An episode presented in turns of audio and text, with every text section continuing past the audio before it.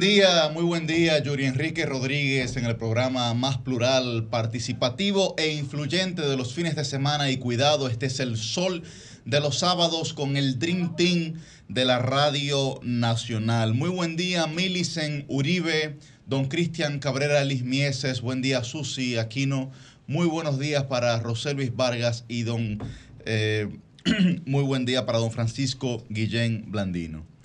Recuerden que pueden sintonizarnos a través de nuestras diversas plataformas, la 106.5 FM para Higüey y el Gran Santo Domingo, la 92.1 FM para todo el Cibao, la 94.7 FM para el sur y el este y la 88.5 FM para la bella, bellísima, bellísima Samaná. Además que pueden, recuerden que pueden sintonizarnos a través de nuestras plataformas. Estamos en vivo por Telefuturo, Canal 23, por eh, la, cuenta de RCC Media o Sol FM por YouTube, así como también por solfm.com, donde si usted tiene que moverse de su casa o salir de moverse del vehículo, puede pues sintonizar desde su aparato móvil eh, para no perder la sintonía con nosotros. Hoy es eh, sábado 14 de octubre y pues algunas noticias, señores, algunas noticias digamos que han transcurrido, que, se han llevado a cabo durante esta semana.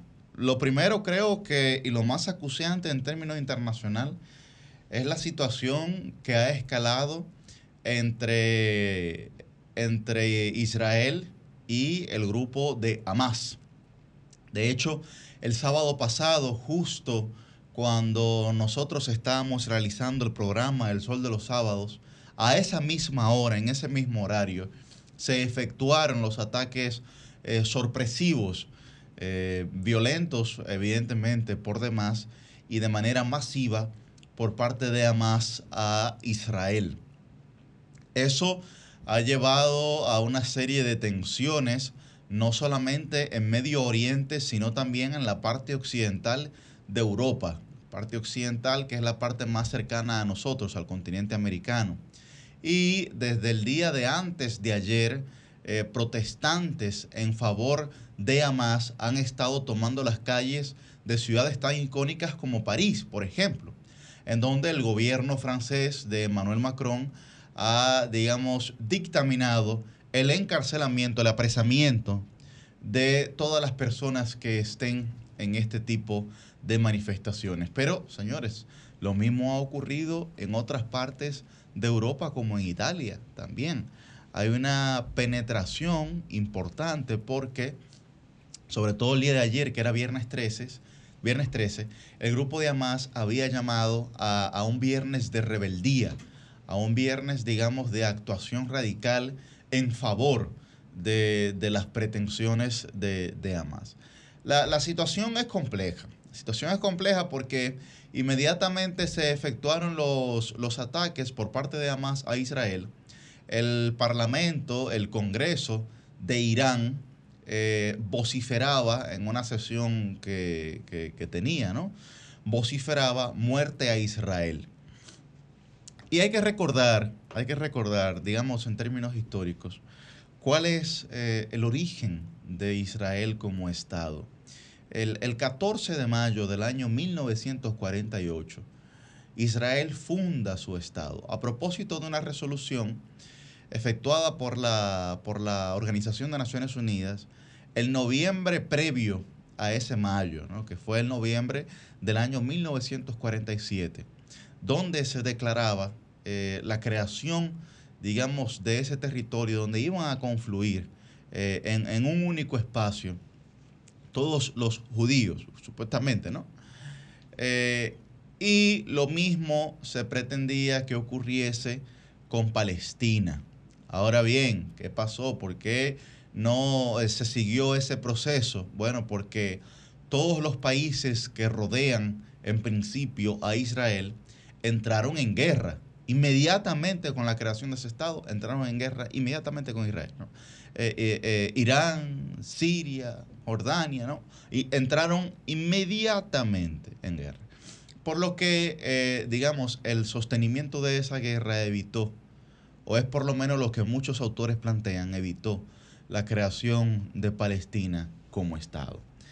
Y eh, los Estados Unidos han, enviado al, buque, el buque de guerra, el Gerald Ford, lo, enviaron o pretenden enviarlo eh, cargado de armamento a Israel para su defensa. En la noche de ayer, eh, la franja de Gaza eh, parecía, parecía, y esto no lo hago en ningún tono jocoso, sino para que la gente tenga, digamos, una, una imagen gráfica en su, en su mente, parecía la celebración de una festividad, porque mm, la cantidad de misiles que recibió, que parecería una cosa absurda, eh, podría compararse con los fuegos de artificio que se explotan en, un día de festividad o en un día de Año Nuevo, para que, para que tengamos, digamos, eh, eh, algún tipo de estimación cuando usted en plena noche, cuando usted en plena noche ve el cielo completamente iluminado por misiles, quiere decir que la situación es bastante grave. Por lo que eh, la situación de, Israel con Hamas puede ser una situación eh, que, escale en términos, en términos reales, no solamente en el territorio de Medio Oriente, sino también, como ya ha comenzado a hacerlo con los manifestantes eh, en Europa Occidental y, digamos, podría seguir escalando tanto el grupo, la cantidad de manifestaciones como los países o los territorios en donde estas manifestaciones se lleven a cabo. Así que eh, muy pendientes, muy pendientes. Miren, con el tema eh, de Haití, que es el otro tema, vimos eh, la presentación del canciller de la República, Roberto Álvarez, en la Organización de Estados Americanos. Escuchamos su, su participación, vimos también la participación de los demás países, sobre todo el que más nos compete, que es el propio Haití. La República Dominicana se encuentra en una situación compleja con Haití. Y eh, hay muchas visiones de lo que se debió de hacer o de lo que debería hacerse. Ahora bien, lo único que se contrapone a una especulación es el hecho. Es el hecho, la evidencia. La evidencia. Y la evidencia señala que los haitianos han entendido el cierre de la frontera como una supuesta bendición para ellos. No lo está diciendo Yuri, lo decía eh, de Novelis, el Novelis lo decía durante esta semana en una serie de titulares que sacó, digamos, hablando de la situación de Haití. ¿Y por qué ellos mencionaban esto? ¿Por qué ellos mencionaban esto? Bueno, porque Haití a, las autoridades haitianas, las pocas que quedan, han dicho que han incrementado en las recaudaciones eh, económicas de ese territorio.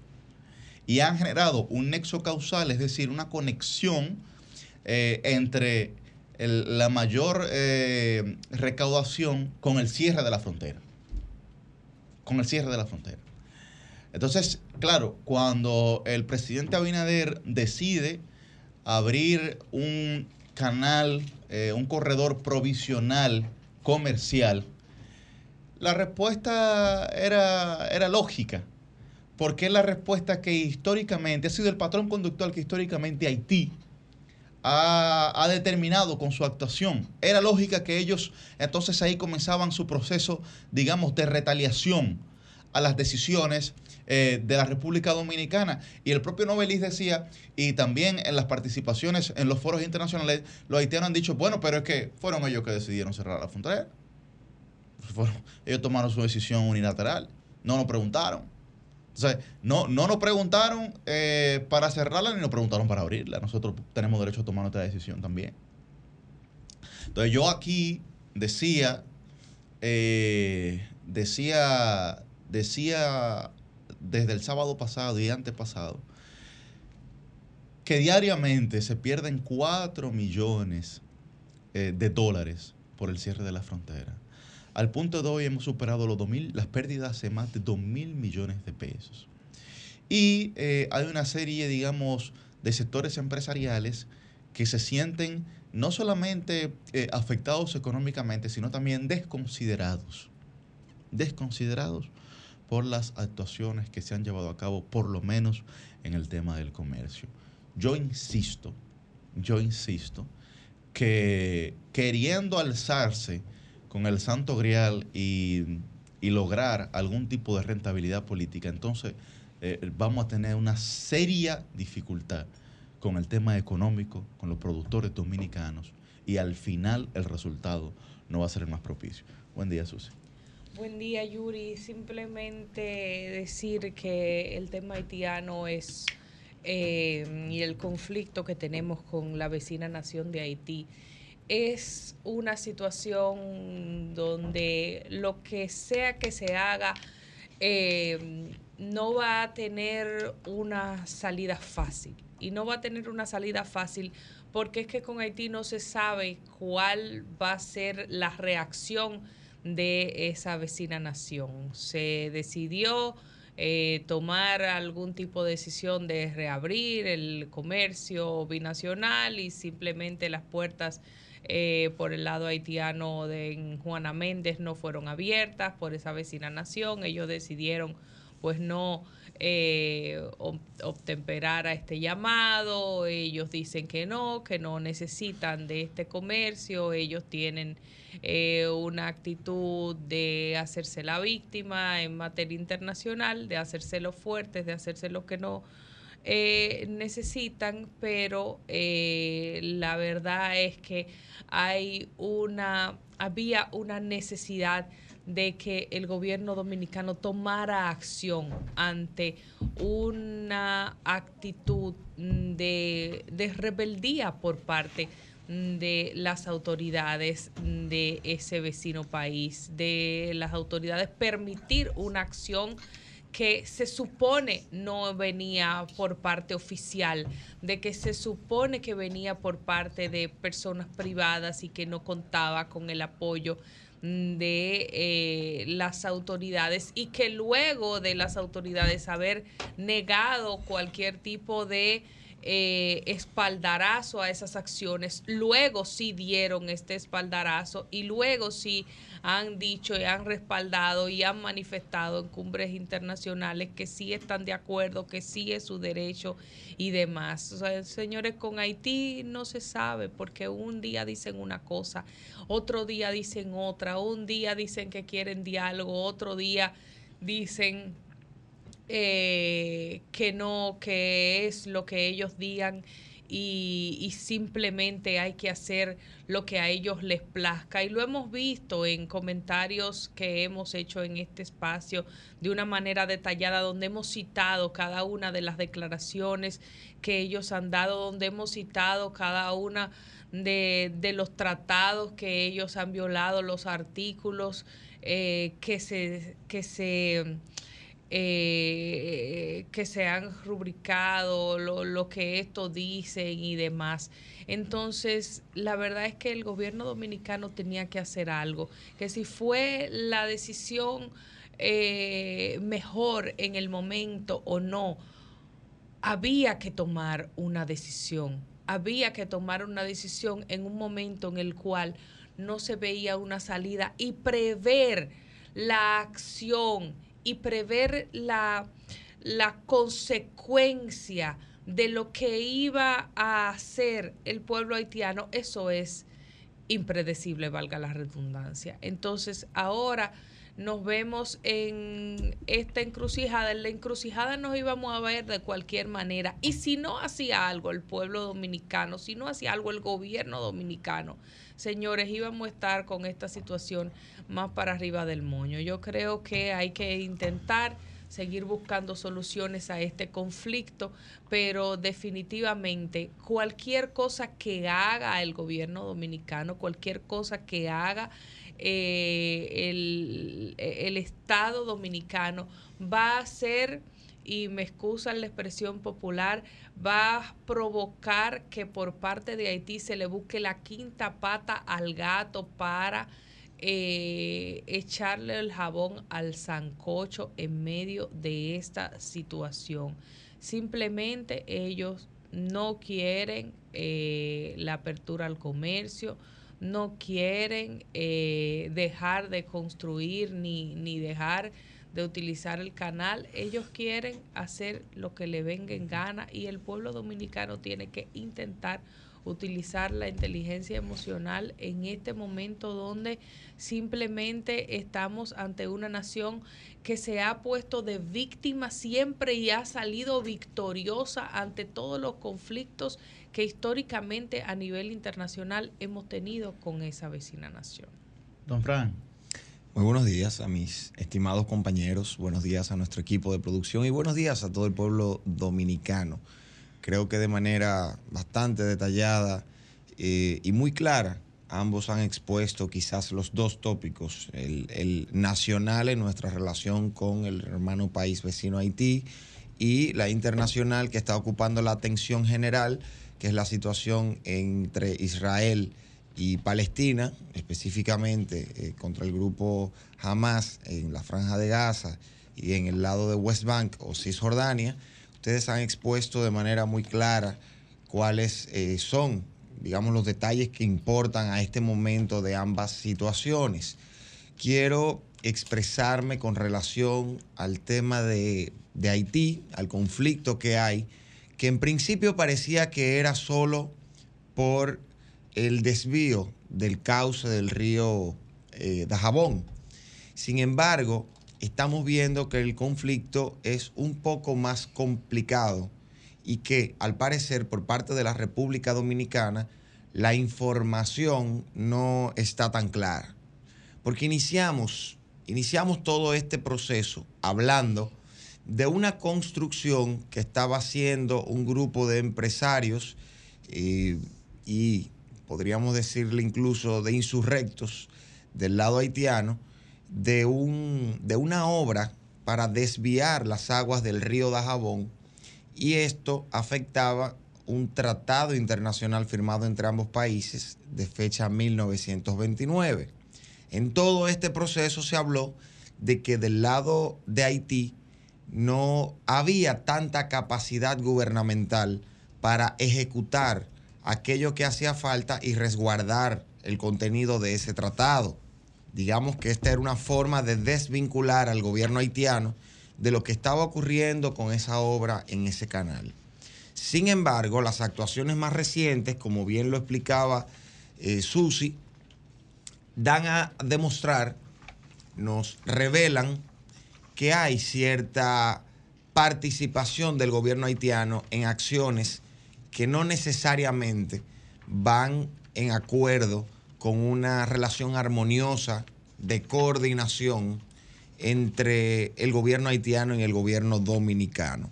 Y esto nos demuestra que al parecer el gobierno de Haití está fungiendo con un papel, está desarrollando un papel de conveniencia frente a todo este proceso frente a todo este conflicto.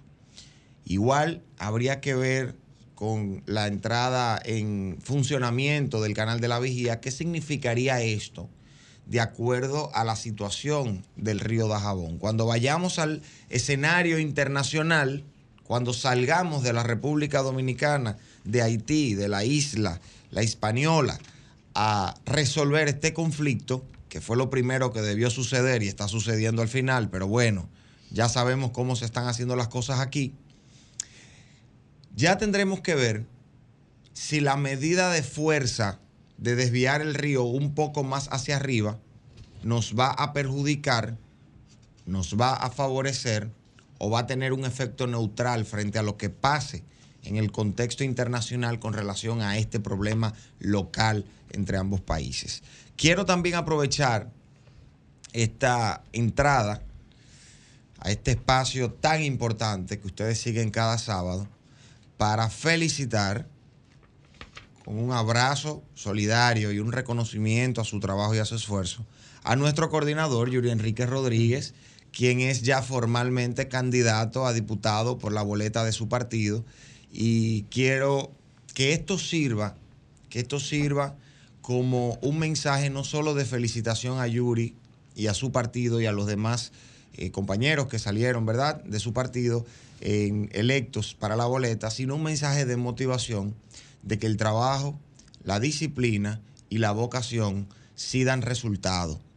Y hoy, siendo yo de un partido político distinto, no puedo dejar de reconocer que el sistema de partidos en la República Dominicana está dando pasos hacia la apertura, el reconocimiento al trabajo de la juventud que ha decidido tomar protagonismo en el escenario político dominicano. De modo que Yuri, un gran abrazo y mis más sinceras felicitaciones por algo con lo que no solamente ganas tú, sino que gana el partido y gana la sociedad dominicana. No, muchísimas, muchísimas gracias, Fran, y a toda la gente que, que ha tenido como tú eh, el gesto, la decencia eh, de, de, extender, digamos, ese abrazo. Es ya por lo menos aquí en Sol está definido la situación de Liz, la mía, y ahora falta la de Fran para, para, completar. Pero bueno, eh, muy feliz, Fran, me siento muy contento. Yo creo que hay un proverbio japonés que, que tengo, digamos, no tatuado físicamente, pero sí mentalmente, que es que tarde o temprano la disciplina le ganará la inteligencia o al talento, muchos dicen, ¿no? Y a pesar de uno poder tener la inteligencia o el talento, si no es disciplinado, eh, de muy poco sirve, ¿no? Y, y, uno lo ve sobre todo en los deportes, cuando, cuando uno ve deportistas que tienen un talento extraordinario, que tienen una capacidad, digamos, de juego, ya sea en el fútbol, en la pelota, en, en el basquetbol, pero que, si muestran, digamos, eh, una, actitud poco disciplinada, es muy difícil que puedan lograr eh, algún objetivo, porque hay, hay otro que llega al gimnasio a entrenar a las 5 de la mañana y sale a las 6 de la tarde. Y por más talento que usted tenga, el otro va a estar en mejor condición física que usted, por ejemplo, ¿no? Claro. Eh, y, y, yo creo que, que uno en política lo que nunca tiene que pararse de trabajar no nunca tiene que pararse a trabajar. Yo le decía a mucha gente, eh, mira, yo apoyé a, a, apoyé a Navarro cuando fue a la interna en el 2018. Apoyé a Gonzalo, que fue el candidato del PLD. Después, eh, y perdí. Perdí primero con Navarro, perdí después con Gonzalo. Después apoyé a la Secretaría de Juventud del partido, perdí. Eh, después apoyé a Margarita en la interna del PLD, perdí. Eh, Y, bueno, ahora... Ya te tocaba. No, ahora no que me tocaba, uno hace el trabajo para eso, porque uno va adquiriendo la experiencia también en el terreno, tú sabes, de lo que, de lo que uno tiene que hacer para que ese tipo de cosas ocurran. ¿no? Entonces, de verdad que le agradezco a toda la gente que, que, que ve en mí la cosa buena, yo siempre digo que, o algo bueno, yo siempre digo que, que todo lo bueno que la gente pueda ver en mí eh, es lo que me enseñaron mis padres, lo malo lo recogí en la calle. No, pero no perdiste, pero no perdiste. En los eh. procesos anteriores aprendiste. correcto, correcto. No, no, para mí fue un aprendizaje, porque por eso no me paré. Pero para el público en general, o como la gente lo ve, digamos, lo ve como una especie de derrota. Para mí no. Para mí, eh. como tú señalas, para mí fueron aprendizajes. En política nada se pierde, todo se acumula. De modo que cuando uno no resulta o como, ganancioso. Diría, como diría Drexler, nada se pierde, todo se transforma. Sí, como uno, cuando uno no resulta ganancioso en un proceso de, esta, de esas naturalezas, aunque sea verdad, trabajando en un equipo para otro candidato o en la candidatura propia, pues eh, yo creo que todo ese trabajo se sigue acumulando, se sigue echando en una bolsa y, y, por eso a los procesos políticos se va a ganar o a aprender, a menos que su objetivo sea otro, pero no entremos en eso, que eso es innecesario en este momento de júbilo y celebración. Lo importante, lo importante es que uno entienda que el proceso de consolidación democrática necesita de todos, de los que ganan y de los que aprenden. Reiterarte, Yuri, mis felicitaciones, como te comentamos ayer en el grupo, qué bueno que eh, el Partido de la Liberación Dominicana reconoce a los jóvenes como tú con preparación y con dedicación a lo que haces. Y yo estoy asustada en este sol de los sábados porque vamos a tener una cantidad de congresistas, si Dios lo quiere y lo augura así, que esto va a meter miedo. Pero eh, eso es importante que se mantengan en el sol de los sábados también no solamente en el Congreso, que no nos abandonen y nos den estas pequeñas curules aquí vacías y que las mantengan llenas. Así que un compromiso que tienen que hacer ustedes. Yo todavía estoy en etapa de pre-campaña hasta que tenga la información. de modo eligen, Fran, ustedes? Mira, eh, tú sabes que nosotros tenemos los plazos que establece el, calendario electoral. Eh, ya la Junta ha dicho, de modo que yo entiendo que en los próximos 15 días deberíamos tener la información. Eh, sin embargo, sin embargo, bueno, debe en los próximos 15 días porque hasta el 29. El presidente de la Comisión Nacional Electoral, el exdiputado eh, por San Juan de la Maguana y el buen amigo, compañero Henry Merán, eh, nos envió un mensaje, eh, digamos, a lo interno del partido, de que posiblemente esta semana que entra ya vayamos teniendo información, pero él no especificó la jurisdicción territorial.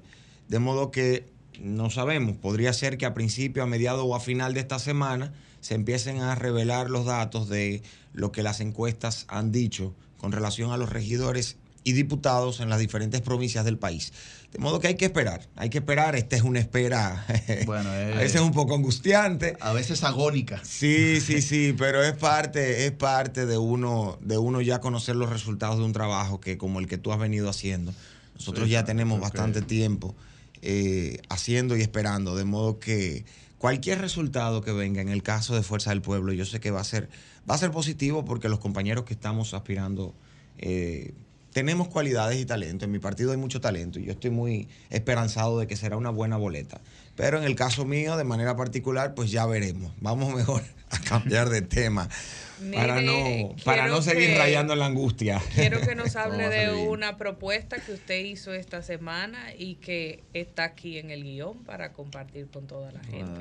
Bueno, hablemos sobre eso. Miren, señores, nosotros estamos en el mes rosa, que es el mes de octubre, que es el mes de sensibilización sobre el cáncer de mama, el cáncer que más mujeres afecta en la República Dominicana eh, y que es la causa número uno, ¿verdad?, de prevalencia de cáncer en nuestro país sobre las mujeres. Aprovechamos este mes, este contexto eh, temporal, para enviar, eh, publicar nuestra, una de nuestras primeras propuestas sobre el dictado de una ley de atención integral a los pacientes con cáncer. ¿Por qué estamos tratando este tema de manera especial? Porque la cantidad de personas que están falleciendo anualmente en la República Dominicana, que tiene como causa el cáncer, es impresionante. Según los estudios que se analicen, son de 8 mil a 12 mil personas que cada año mueren en la República Dominicana por causas directas o relacionadas con algún tipo de eh, neoplasia maligna o de cáncer. ¿Qué estamos viendo? ¿Cuál es el diagnóstico? ¿Cuál es nuestra propuesta? La situación de los pacientes con cáncer en la República Dominicana es preocupante por varios motivos. El primero es el tema desplazamiento. Los centros más importantes de atención a pacientes con cáncer están en los centros urbanos de Santiago y Santo Domingo. Los pacientes de todo el país tienen que trasladarse a los centros urbanos para recibir su tratamiento.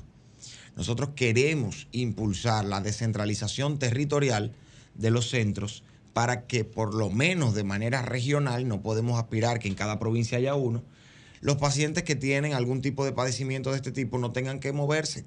Si usted está en Atomayor, en El Ceibo, si usted está en Samaná, en Montecristi, en Valverde, en Pedernales o en Bauruco, no es justo que usted tenga que ir hasta Santiago o hasta la capital a recibir su tratamiento, con la situación de salud que eso implica.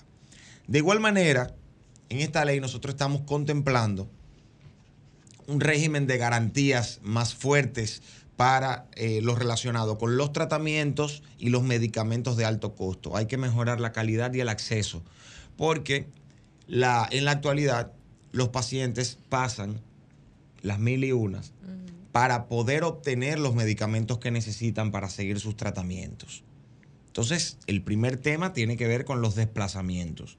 El segundo tema tiene que ver con los tratamientos y los medicamentos de alto costo. Y el tercero, que no deja de ser muy importante, tiene que ver con el acompañamiento psicológico, tanto a los pacientes como a los familiares que están viviendo esta enfermedad junto con sus familiares. al no saber cómo tratar, cómo manejar la situación en casa o con ese familiar que está padeciendo la enfermedad, muchas veces se crean crisis familiares. Porque la verdad es que el cáncer es una enfermedad que ataca en el ámbito emocional, en el ámbito psicológico y en el ámbito patrimonial. De modo que nosotros entendemos que una atención integral implica que el sistema de salud pública de la República Dominicana contemple mecanismos de acompañamiento a los pacientes y a los familiares, porque esta es una enfermedad muy tortuosa y todos nosotros hemos tenido algún familiar o alguna familiar que ha padecido esta enfermedad y sabemos lo destructiva que puede ser en el seno familiar en todos estos ámbitos. Por lo tanto, el acompañamiento profesional de personas que sepan a propósito de que la conversación sobre la salud mental está sobre la mesa hoy y debe ser uno de los puntos que de manera transversal toque en todas estas propuestas que estamos haciendo, entendemos que la salud mental debe entrar, debe entrar en, en esta ley de atención integral, porque es una enfermedad también que muchas veces lleva tiempo y lleva manejo. Y consideramos importante que en todos los centros que existen y que se deben abrir, se le dé acompañamiento a los familiares, se les explique cuáles son los procesos psicológicos que va transitando una persona que está padeciendo una enfermedad, que para muchos es una sentencia de muerte y no debe de serlo. No debe de serlo. Lo que debemos es garantizar que toda persona pueda conocer los mecanismos de prevención, los mecanismos de detección temprana y una vez, digamos, sale un diagnóstico de este tipo, se obtiene un resultado de esta naturaleza, muy indeseado por cierto, pues saber cómo manejar el tema desde el punto de vista individual y familiar para acompañar a estos pacientes y para que en la familia eh, un diagnóstico de cáncer no signifique un problema con una raíz tan profunda que pueda destruir el seno familiar, sino que por el contrario la familia se pueda convertir en el soporte de esa persona que necesita, además de su tratamiento, el acompañamiento adecuado. De modo que hemos utilizado este mes de octubre, que es el mes rosa, para... Eh, enviar este mensaje, no solamente de solidaridad, sino también esta propuesta concreta que tenemos, porque entendemos, como lo hemos dicho en el spot, que luchar contra el cáncer no es solamente enfrentar la enfermedad, sino también es luchar por la dignidad de los pacientes que enfrentan esta enfermedad. Así es. Excelente. Bueno, pues, eh, entre otras eh, informaciones, nosotros pudiéramos resaltar que eh, solamente, como ya señalaba Francisco Guillén, el partido Fuerza del Pueblo restaría por presentar las candidaturas oficiales em, de cara a, las próximas elecciones. Hay rumores de alianza, don Fran, también, ¿verdad? No, no son rumores. bueno, sobre todo en términos, en términos municipales ya están eh, prácticamente consumadas. Digo lo de los rumores es por la escalada que puede haber hacia el tema congresual, etcétera, mm. eh, que también es otra aspiración. Pero lo que sí ha llamado mucho la atención ha sido la, situación del Partido Revolucionario Moderno, en donde 20, aproximadamente 20 de sus actuales diputados quedaron fuera de la, confección de la boleta eh, y los mismos no han estado acudiendo, o algunos de ellos, no todos, no han estado acudiendo a las sesiones del Congreso de la República digamos que eh, en, sentimientos evidentemente adversos a lo que a lo que las encuestas o a lo que los procesos internos del Partido Revolucionario Moderno han presentado. Y asimismo actuales senadores del oficialismo. Claro, y actuales senadores. Y, vale decir, Yuri, que en ese, en ese punto eh, hay quienes, ¿verdad? Los analistas, hay analistas políticos, hay analistas de Twitter, hay analistas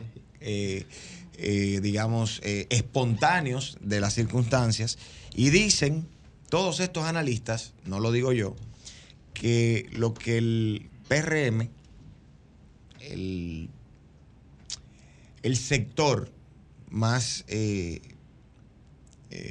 ha llegado al poder, ¿verdad? O el sector que está más asentado en el poder dentro del PRM está preparándose para dejar a, sus a los congresistas de su partido que lleguen un poco más eh, seguros y comprometidos con los proyectos, no solo de cara al 2024, sino de cara al 2028. En palabras muy llanas, que el PRM está preparando su zapata y necesita que sus albañiles y sus obreros sean sus más fieles adeptos, incluyendo a los congresistas. Y que por eso, eh, en ese afán, se han quedado fuera muchos de los que se entendían que tenían que pasar por default. Pero eso dicen los analistas de las redes. Bueno, eh, situación compleja, situación compleja. Bueno, nosotros eh, tenemos, tenemos en Zoom eh, a Juan Medina, que es abogado especialista en informática, y a hablar con nosotros sobre las consecuencias de la filtración de documentos de la Dirección de Migración. Pues su página fue atacada hace, hace varios días. Me parece que segundo o tercer ataque ¿no? que, ya, que ya ha ocurrido. Muy buen día, Juan. Buen día, querido equipo. Un saludo, de verdad que sí. Y antes que todo, eh, agradecer la invitación para estar acá con ustedes. Y déjame darte un detalle, no fue la página que fue atacada, sino la plataforma y los servidores de la institución.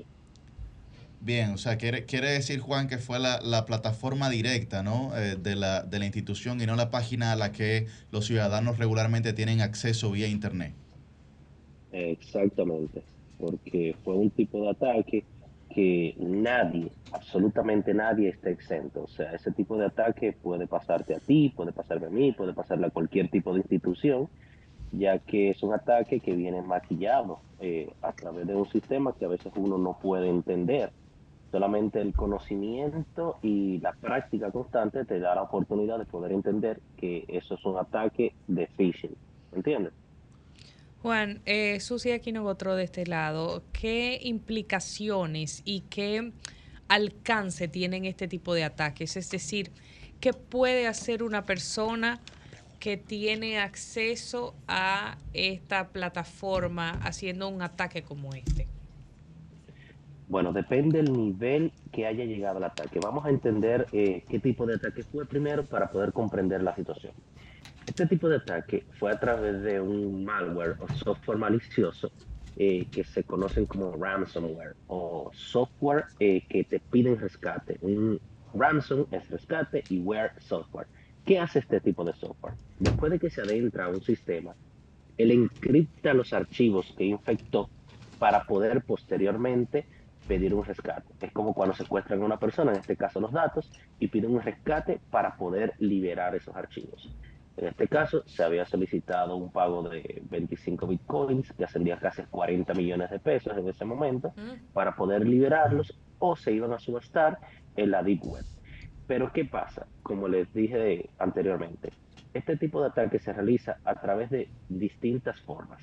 Principalmente se utiliza el ataque de phishing, o sea, te envían un correo electrónico a ti que trabajas en la institución diciendo que es un correo auténtico, maquillándolo eh, con un correo muy parecido al remitente, vamos a suponer que es una institución bancaria, y te dan ciertos pasos a seguir y tú le das clic o simplemente te envían un archivo, un documento PDF, un documento de Word y que tú lo descargas para ver la oferta que tiene y dentro de ese archivo entonces viene maquillada el virus, el ransomware que se incrusta en uno de los dispositivos. En este caso puede ser en cualquier computadora y a través de la red, porque tienen una intranet y tienen internet, se propaga esa infección y va posteriormente atacando otros dispositivos y otros archivos.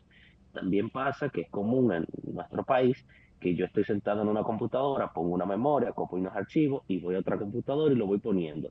Y mientras eso pase, se van infectando los archivos. Se mantienen ocultos, latentes ahí, hasta que ejecuta el bloqueo completo de todos esos archivos. Y nos podemos dar cuenta de que fue así.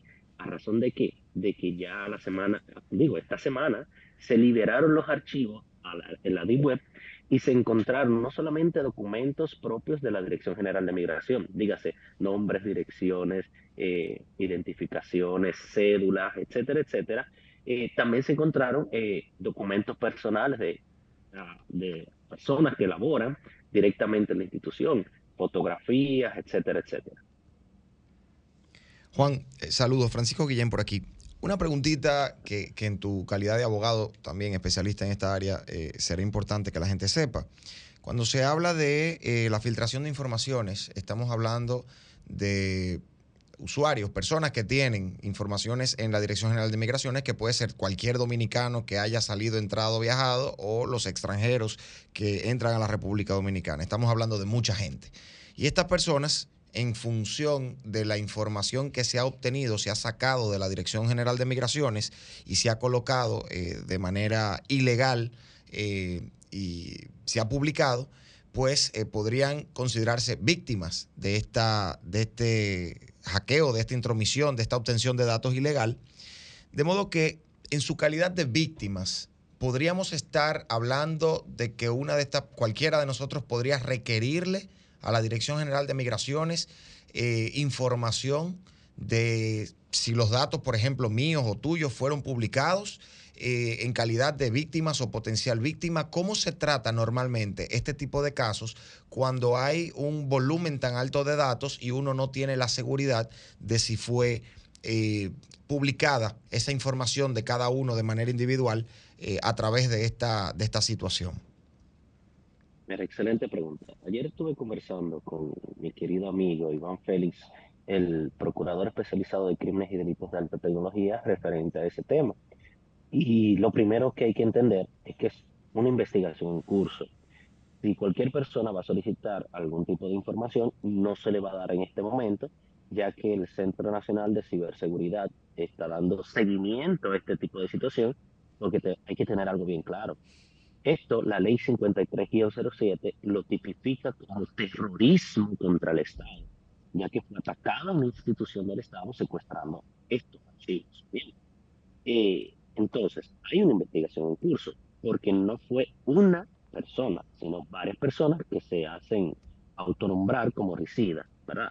Y ricida, para que los amigos lo sepan, eh, no es eh, un grupo nuevo, eh, digo, un grupo viejo de ciberterroristas en este año, que ya ha tenido incidencias principalmente en algunas zonas de nosotros, de Latinoamérica, pero, pero pertenece a un grupo aún mayor que se conoce como Vice Society, que Vice Society se encarga de hacer este tipo de ataques para extorsionar y obtener el beneficio económico, porque lo que hacen es tratar de secuestrar los archivos para posteriormente obtener ese beneficio económico a través de la extorsión. Aquellas personas que creen que pueden ser eh, víctimas de este tipo de secuestro de datos y posteriormente publicación de los mismos, o hasta subastados los datos, lo que les recomendamos en este momento es no intentar acceder a la Deep Web. ¿Por qué? Porque existen muchos riesgos. Eh, hemos visto que se habla de que en la página de la Deep Web de se puede acceder a los datos, ya que ellos lo liberaron a razón de que nadie los quiso comprar, ¿verdad?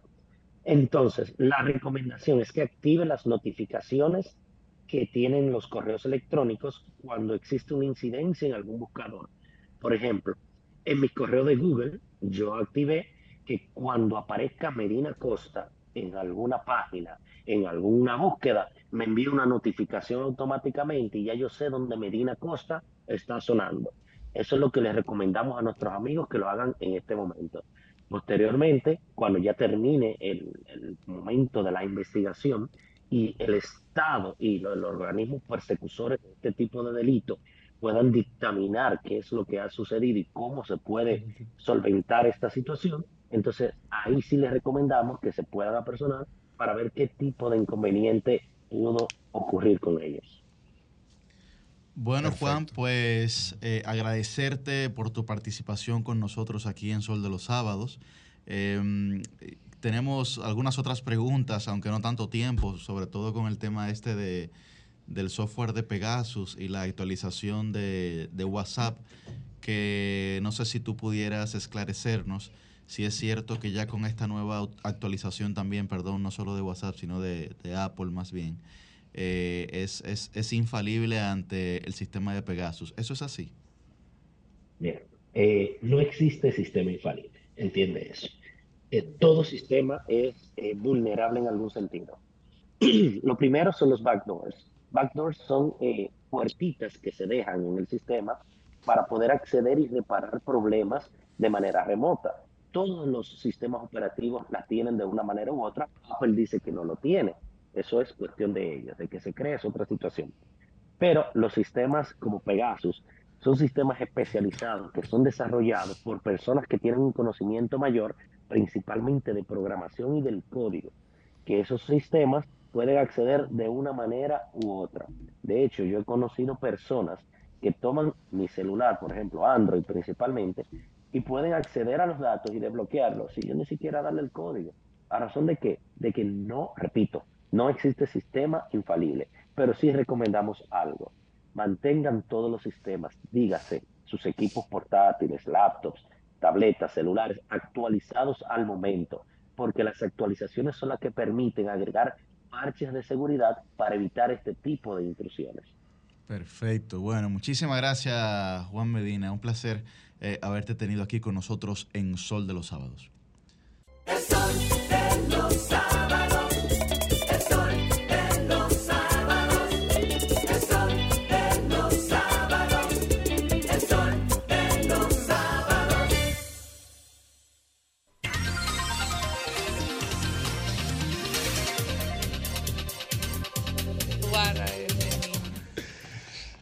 Bueno, pues nosotros a las 7 y 58 de la mañana vamos a escuchar lo que tienen para decir los oyentes de este Sol de los Sábados. Adelante.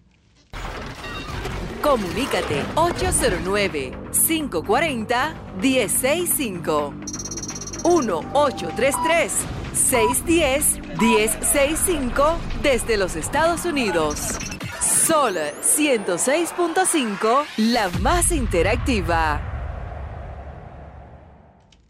Buen día, su nombre y de dónde. Ah, se nos fue. Colgó.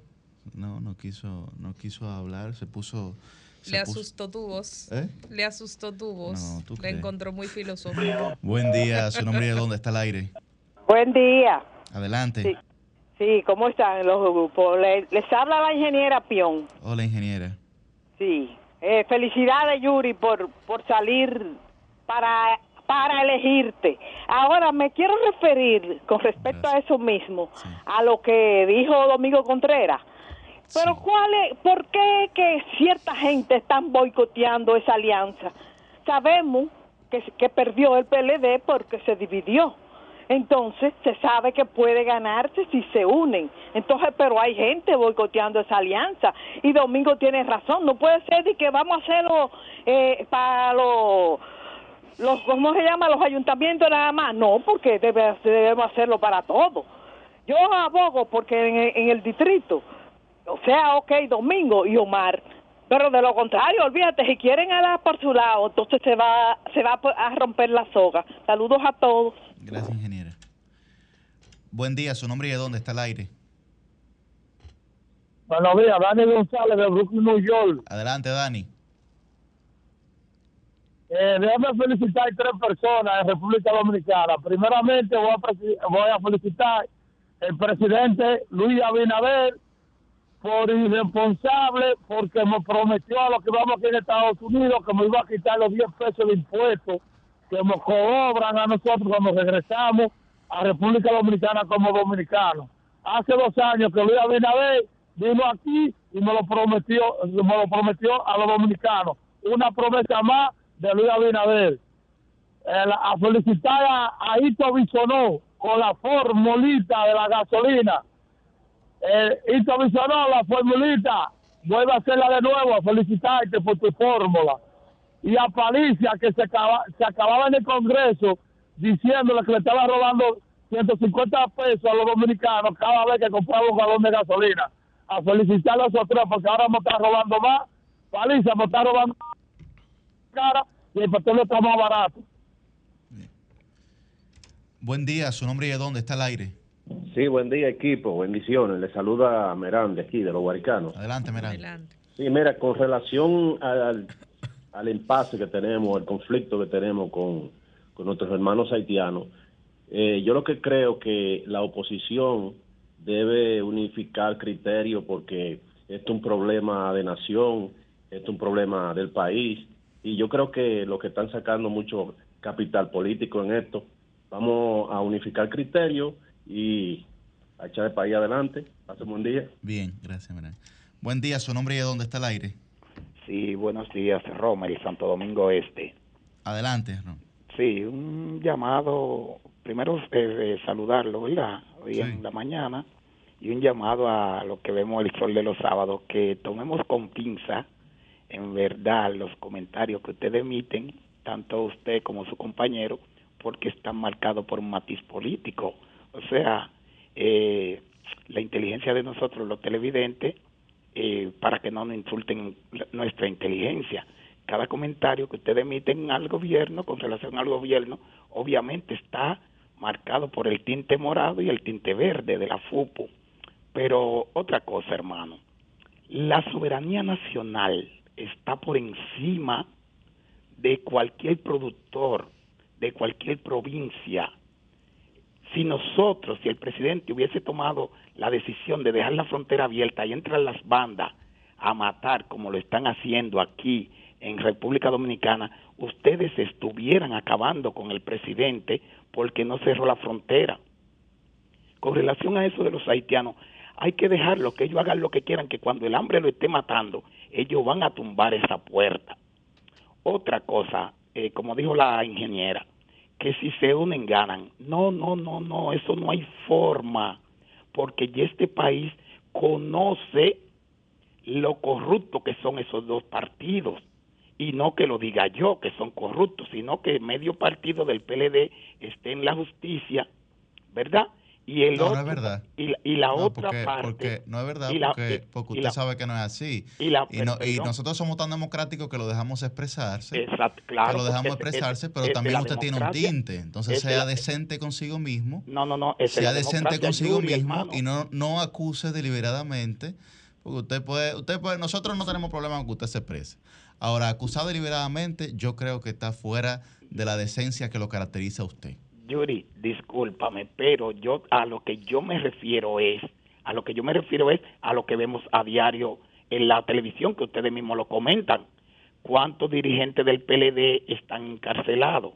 ¿Cuánto hay en proceso de, de- de juicio? Entonces, con relación a la Comité Central nada más hay cuatro. Ah, bueno, tú ves. Un Con relación- 0,01% de la matrícula, así es. con relación a la FUPU, eh, Yuri, y ojalá que tú salgas diputado, porque tú eres de, de lo mejor que se puede que ellos tienen para para que, ¿verdad? Para elegirlo. Pero con relación a la FUPU, su candidato presidencial es el único candidato que un narcotraficante confeso le ha cobrado públicamente dinero. ¿Enviado Entonces, por quién, señor? No, no. ¿Enviado por ese quién? dato ¿Dirigido por no quién? Pero está no bien, vamos, vamos a avanzar porque ya eso... No, eh, no, no, Yuri, esa era mi, esa era mi preocupación, esa era mi, mi inquietud y decirle a los televidentes que cualquier comentario, ¿verdad? Que lo tomemos con pinza porque Igual que, el, está su- marcado igual que el suyo, igual que el suyo. Hay que tomarlo también. Lo que habría que preguntarse, mi estimado oyente, es si las declaraciones interesadas y tergiversadas de un narcotraficante confeso tienen peso versus la cantidad de legisladores del partido oficialista que usted defiende que sí están sometidos a la justicia por lavados de no activos, por vinculaciones con el no narcotráfico, eso, incluyendo porque- uno que está extraditado en la ciudad, en la, en el estado de la Florida, que ya renunció a su curul en la Cámara de Diputados y que está en un proceso precisamente por haber utilizado dinero del narcotráfico y estar envuelto en esas actividades ilícitas. Cuando usted va a defender un partido, sobre todo si lo va a defender criticando a los otros, Claro. entrando temas de corrupción, de narcotráfico y de Claro. Lavado de activos, usted tiene que ver muy bien la paja en su ojo, eh, la viga en su ojo, antes de hablar de la paja en el ojo ajeno, porque al partido que usted está defendiendo es el partido que mayor cantidad de legisladores tiene sometidos a la justicia en la actualidad, incluso más Una que los miembros nunca del PLD que usted ha mencionado. Una cosa nunca antes vista, entonces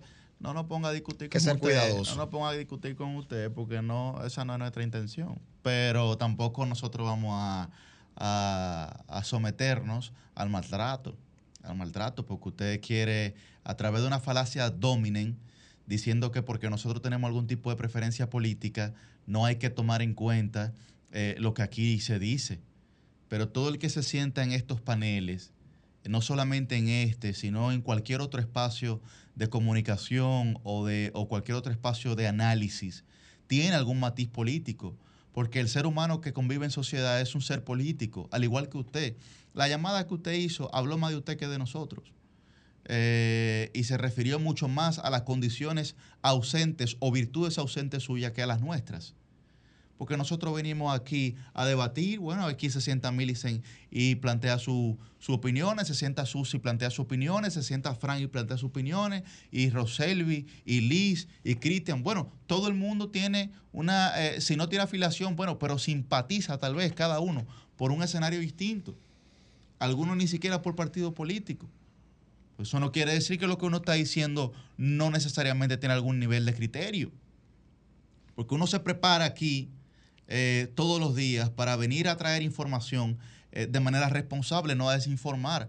Ahora, si yo hago un análisis y a usted no, no está de acuerdo, perfecto. Pues perfecto, todo el mundo está en esa libertad. Ahora no puede ser sobre la base del maltrato. Coordinador, un segundito si me regala, porque es importante, sobre todo para los oyentes que siguen Sol de los Sábados, que tratemos de, de esforzarnos más en elevar el debate, en elevar la calidad de las discusiones. Y este es un espacio de discusión, de diálogo, de debate. Claro, de puede ser sentido. Transferencia de conocimiento. Aquí venimos todos a aprender de todos y aprender de ustedes que nos llaman cada sábado. Por eso las líneas están abiertas. La primera parte del comentario que usted hizo hace un momento no tiene ningún tipo de cuestionamientos. Si usted quiere criticar a la oposición por criticar lo que está haciendo el gobierno con relación al tema de Haití, no hay ningún problema. Los micrófonos están abiertos. Si usted quiere criticar a la oposición por hacer su trabajo, bien o mal, está muy bien. Si usted quiere decir que con alianza o sin alianza, eh, la Fuerza del Pueblo, el PLD, el PRD y los demás partidos de oposición, como quieran, van a perder, no hay problema. Lo que no está bien, lo que no es aceptable y lo que es completamente intolerable es que usted cuestione a quienes estamos de este lado por nuestra afiliación política. Porque los mismos cuestionamientos pueden ir de aquí para allá. Bueno. Porque como dijo la magistrada Miriam Germán en su momento, si estuviésemos hablando de usted o de los suyos, la conversación sería distinta. Buen día, su nombre y de dónde está el aire. Sí, bueno, buenos días, Yuri, y demás del C del programa. Caramba, al fin, hacía días que estaba por llamarle. Máximo, ¿verdad? Sí. Sí, ¿Qué hay? Adelante. muy bien todo, muy bien todo. Mira, con el tema que ustedes trataron en principio de la situación de Haití, que ya con el asunto de, de Israel, eh, ese tema y otro, incluso de Ucrania, han pasado a segundo plano. Esa situación de que hay, de que se abrió la, la puerta de la frontera del lado dominicano y que ellos, en una manera de retaliación, de hacerse los importantes y eso, eso es típico. A los haitianos hay que conocerlo a nivel personal, así, tratarlo. Y ese es el comportamiento. Tú le preguntas a un haitiano, a un ciudadano haitiano de los que trabajan aquí, eh, en Haití hay mucho pollo, sí, sí, sí, muchísimo. En Haití hay mucho plátano, eh, mucha fruta, eh, sí, sí, sí, sí, de todo hay. O ese es un comportamiento. Y no es verdad, como dijeron los empresarios ahí haitianos, que salió una imagen de allá, que ellos van a tener alternativas eh, de otros lugares, de traer, todo eso es historia, todo eso es historia. ¿Y qué pasó? Que ustedes no lo han reseñado ahí, y muchos medios, que se ha constatado de que no es verdad que, que se paró eh, las negociaciones, venían de noche masivamente y, tra y transportaban las razones por lo cual, sobre todo ahí en Juana Méndez, no han querido abrir. Incluso el, el, el alcalde de ahí, el gobernador o alcalde, dio un manifiesto el día antes de la apertura advirtiéndole a los ciudadanos que no vinieran a, a Dajabón a comprar y que si lo hacían se tomaban el riesgo. ¿Por qué? Porque comerciantes de aquel lado y de aquí también le estaba beneficiando, beneficiando el contrabando masivo, porque un- eh, unos haitianos te trasladan mil sacos de arroz o mil sacos de lo que sea, de producto de, o de huevo, eh, en fila en 10 minutos, vienen, vienen 500 y te lo pasan por el río.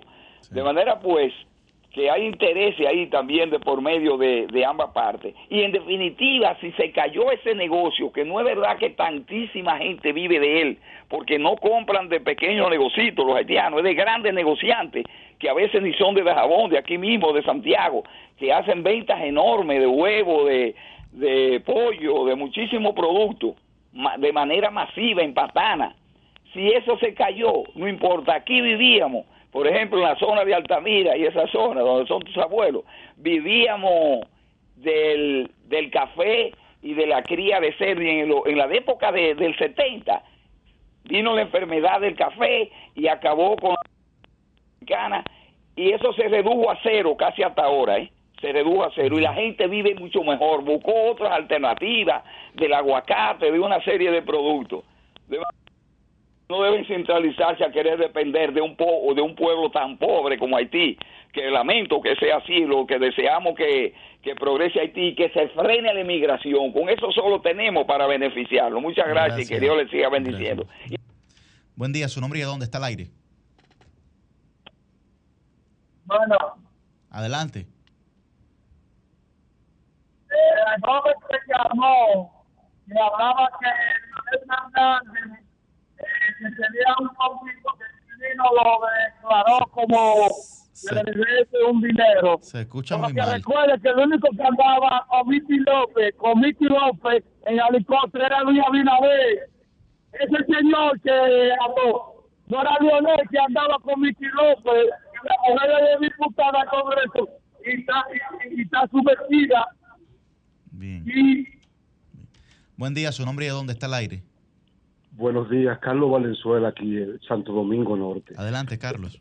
Con respecto a la alianza, no entiendo su eslogan de rescate RD, porque no entiendo por qué, de qué hay que rescatar el país. Un presidente serio, anticorrupto, que quiere hacer las cosas bien, un presidente que quiere cambiar las cosas negativas que nos tienen atrasados, es su primer error. Segundo, eh, eh, esa, esa alianza ha polarizado a la opinión pública dominicana en dos bandos. Lo que queremos, lo que quieren el atraso y la corrupción anterior y lo que queremos un cambio. Somos la mayoría. Y seguro que debería bautizarse como para mí, yo, la- digo para mí es la alianza de un atraso retroceso, porque ¿quiénes son los artífices de esa alianza? Leonel, Danilo, Miguel. ¿O acaso no fueron esos tres eh, eh, lo- los últimos culpables de, de entronizar la corrupción administrativa desde el poder? ¿Creen que tan pronto este pueblo olvidó? No, además 20 años, una economía cada año avanzando y subiendo. ¿Dónde se repartieron esos beneficios? Comité político, comité central y dirigentes PLD. Gracias, buen día. su opinión. Buen día, su nombre y de dónde está el aire. Bueno, pues nosotros, nosotros eh, vamos a, vamos, nosotros vamos a una pausa y retornamos en breve. Cambio y fuera. El sol de los sábados, el sol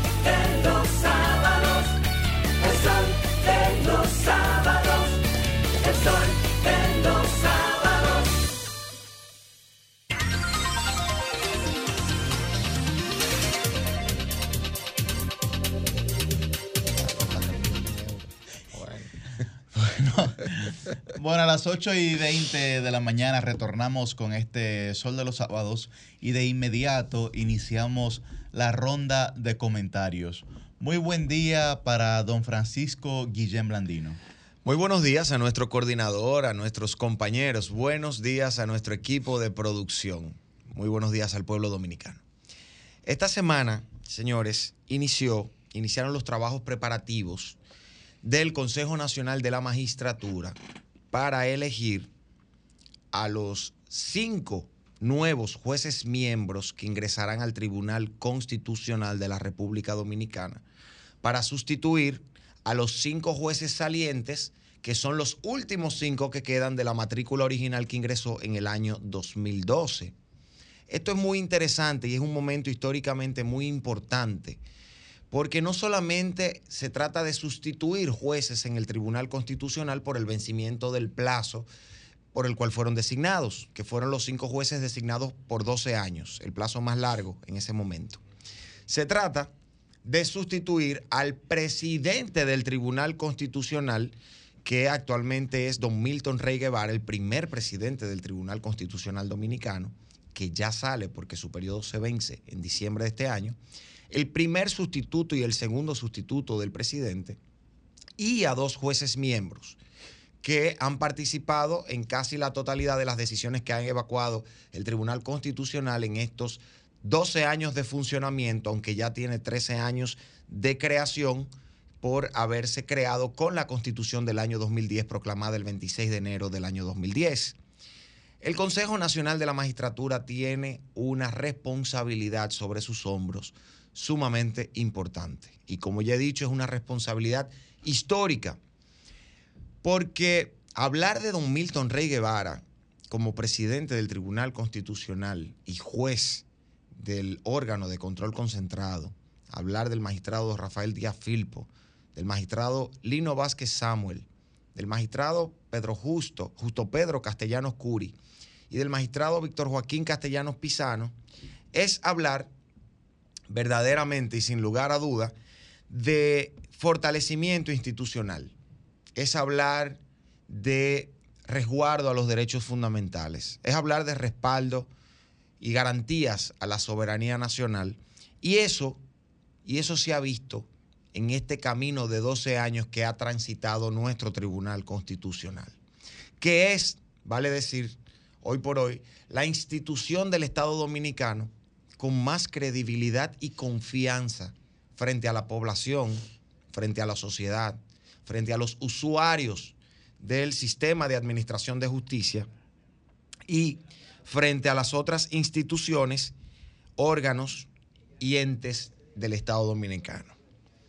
¿Y por qué es tan importante que todos prestemos atención a este proceso que ha iniciado el Consejo Nacional de la Magistratura? Bueno, porque como ustedes bien saben, el Tribunal Constitucional como jurisdicción de control concentrado, como máximo intérprete de la Constitución, como tribunal de garantías de los derechos fundamentales, es el motor para fomentar una cultura constitucional en la República Dominicana. El Tribunal Constitucional tiene a su cargo la sagrada misión de que la Constitución Dominicana, como ley de leyes, como máxima eh, regla jurídica de convivencia social y de normas con valor o de disposiciones con valor normativo directo para proteger los derechos de las personas, para proteger nuestra identidad nacional, para resguardar nuestra soberanía y para garantizar el correcto funcionamiento de las instituciones y el combate a las arbitrariedades que cometen el poder en todas sus manifestaciones, pues tiene esa, esa responsabilidad de garantizar el- la viveza, el dinamismo del contenido de nuestra constitución. Que la sociedad sea una sociedad que viva la constitución. Y eso, aunque pueda parecer mucha teoría, tiene un efecto práctico inmediato y directo sobre cada uno de nosotros y de nuestros derechos fundamentales. Hablar de que cinco magistrados, jueces, que son los cinco que quedan de la matrícula original, estén saliendo del tribunal, pone sobre los hombros del Consejo Nacional de la Magistratura la obligación de velar y de garantizar que los perfiles de las cinco personas que entrarán al Tribunal Constitucional a sustituir a estos cinco jueces, incluyendo a su presidente, continúen esa labor que se ha hecho de manera magistral, de manera prudente, de manera reflexiva desde el Tribunal Constitucional. Una labor, una labor vale decir, que viene con la contribución de cada uno de los 21 jueces que hoy están y que han pasado por el Tribunal Constitucional y a los que hay que re- rendirle un reconocimiento, porque es una, una institución, una jurisdicción que verdaderamente ha dado demostración de que la institucionalidad, la democracia y el buen manejo sí se puede lograr en un órgano tan complejo, por ser un órgano colegiado, que requiere de una mayoría tan importante para dictar sus decisiones. El Pleno del, Tribunal Constitucional está compuesto por 13 jueces y para que una decisión pueda salir se necesita el voto de 9 de los 13 jueces. Eso es una supermayoría.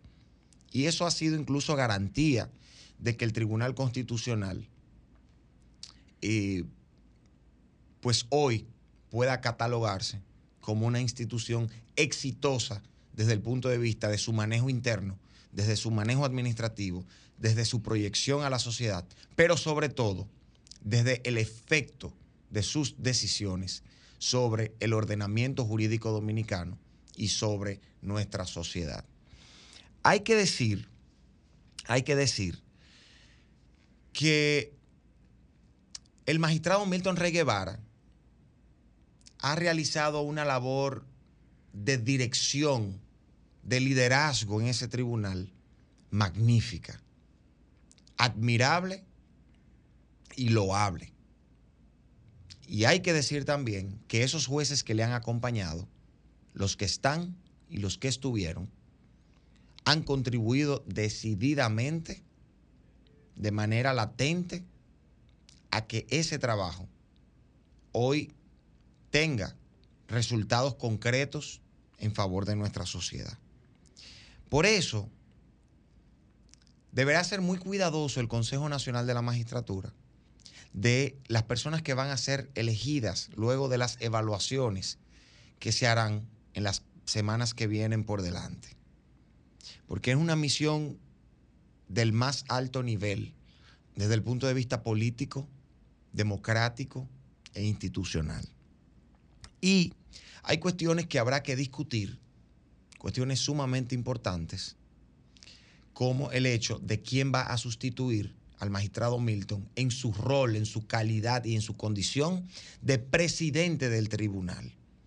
Una de las cuestiones que deberá discutirse es si el magistrado Milton será sustituido como presidente por un miembro actual del Pleno del Tribunal Constitucional, que hay perfiles muy buenos, tanto de mujeres juezas como de hombres jueces hoy en el tribunal, que son jueces miembros, que podrían sustituir al magistrado Milton Rey Guevara y que ya conocen el buen funcionamiento del tribunal, ya conocen cómo es la dinámica interna del tribunal, o si el Consejo Nacional de la Magistratura traerá de la nueva selección de miembros a un juez que venga desde afuera. Ese último punto habría que entenderlo en su justa dimensión, porque traer a un juez nuevo al tribunal que no conozca necesariamente el funcionamiento interno del tribunal puede tener dos vertientes. La primera, que asuma un liderazgo y traiga un librito nuevo y trace una senda nueva que modifique el camino que ya se ha trazado a lo interno del tribunal o que llegue a conocer cómo funciona el tribunal y se deje orientar por los jueces que hoy están allí, pero esto podría un poco jugar en contra del liderazgo que debe ejercer el presidente de esa alta corte, de esa altísima corte.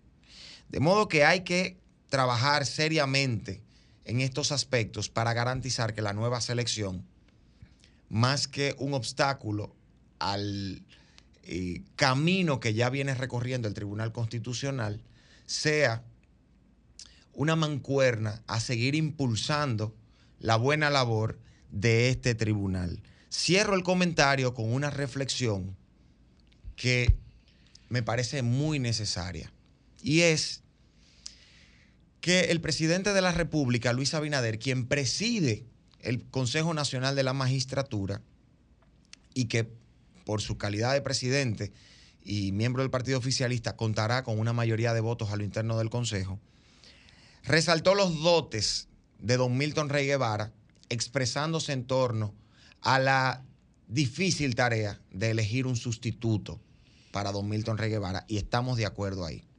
Pero me preocupa, sinceramente, que el presidente, por un lado, le esté dando tanto valor al trabajo del tribunal y realce la importancia de elegir un buen perfil para presidir el tribunal y que por el otro las instituciones públicas del gobierno que dirige el presidente Luis Abinader estén desacatando de manera franca y de manera deliberada las decisiones de ese mismo tribunal. Decisiones que buscan reconocer derechos, decisiones que buscan resguardar el contenido de nuestra constitución.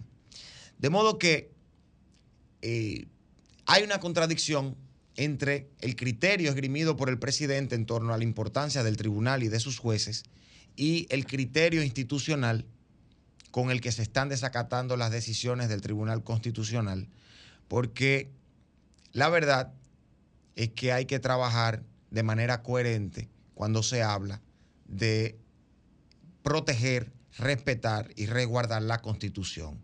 Aquí habría que ver lo de la frase aquella de adiós rogando y con el mazo dando. Cambio y fuera.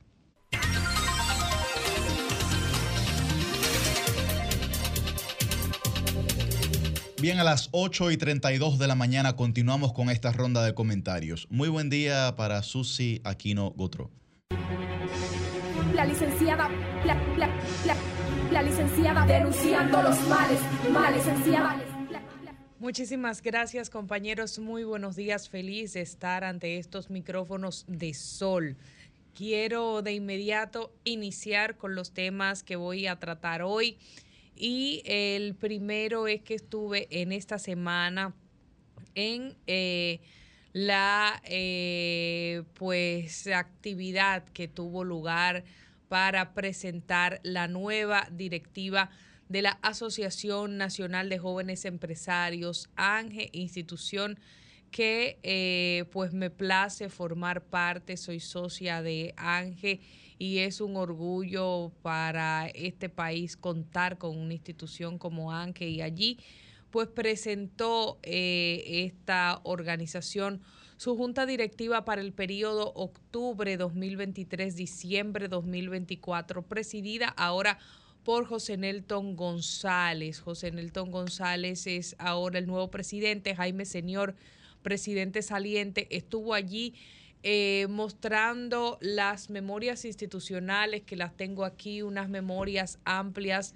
eh, acabadas, con una cantidad de informaciones de todo lo que en este año de trabajo que ha finalizado hizo esta gestión de esta junta directiva saliente. Estuvo allí, por supuesto, su directora ejecutiva Sol Disla, que continúa en estas funciones como es de esperarse con un amplio trabajo, Ángel, realizando estudios, aportes al país, eh, realizando un sinfín de visitas, encuentros, actividades, concertaciones y por supuesto siempre dando la visión del sector em- empresarial para dar siempre ese grano de arena para que sigamos como República Dominicana eh, nosotros desarrollándonos de manera positiva. La verdad es que misión cumplida por parte de, Jaime Señor, como así lo dice la cita de estas memorias. Agradezco a quienes con su colaboración y esfuerzo sumaron de alguna manera a que hoy podamos decir con justas razones misión cumplida. Jaime Señor, presidente de ANGE, ahora presidente saliente, y que se queda como es la forma, la usanza de la organización en esta nueva junta directiva como pasado presidente. Siempre el pasado presidente pertenece a la nueva junta directiva en su calidad de, eh, de pasado presidente, valga, valga la redundancia. Pues ahora José Nelton González expresó que su eh, gestión va a estar enfocada en cuatro ejes fundamentales. Pudimos conversar con él, saludarle al final de, de la presentación y estos cuatro ejes eh, son fomento del ecosistema emprendedor, modernización del código de trabajo, educación de calidad y lograr la celebración de debates en todas sus vertientes. Me llama mucho la atención todas estas, eh, todos estos pilares hablan de que es imprescindible presentar nuevas reformas al Código Laboral Dominicano para lograr normativas modernas, eficientes y eficaces en respuesta a las nuevas necesidades de los empleados y los empleadores. Y esto es importante por muchísimas razones y quiero conectar esto con un tema que voy a tratar más adelante en mi comentario. Aseguró que las iniciativas implementadas en su gestión van a abogar para evolucionar el sector educativo dominicano, en especial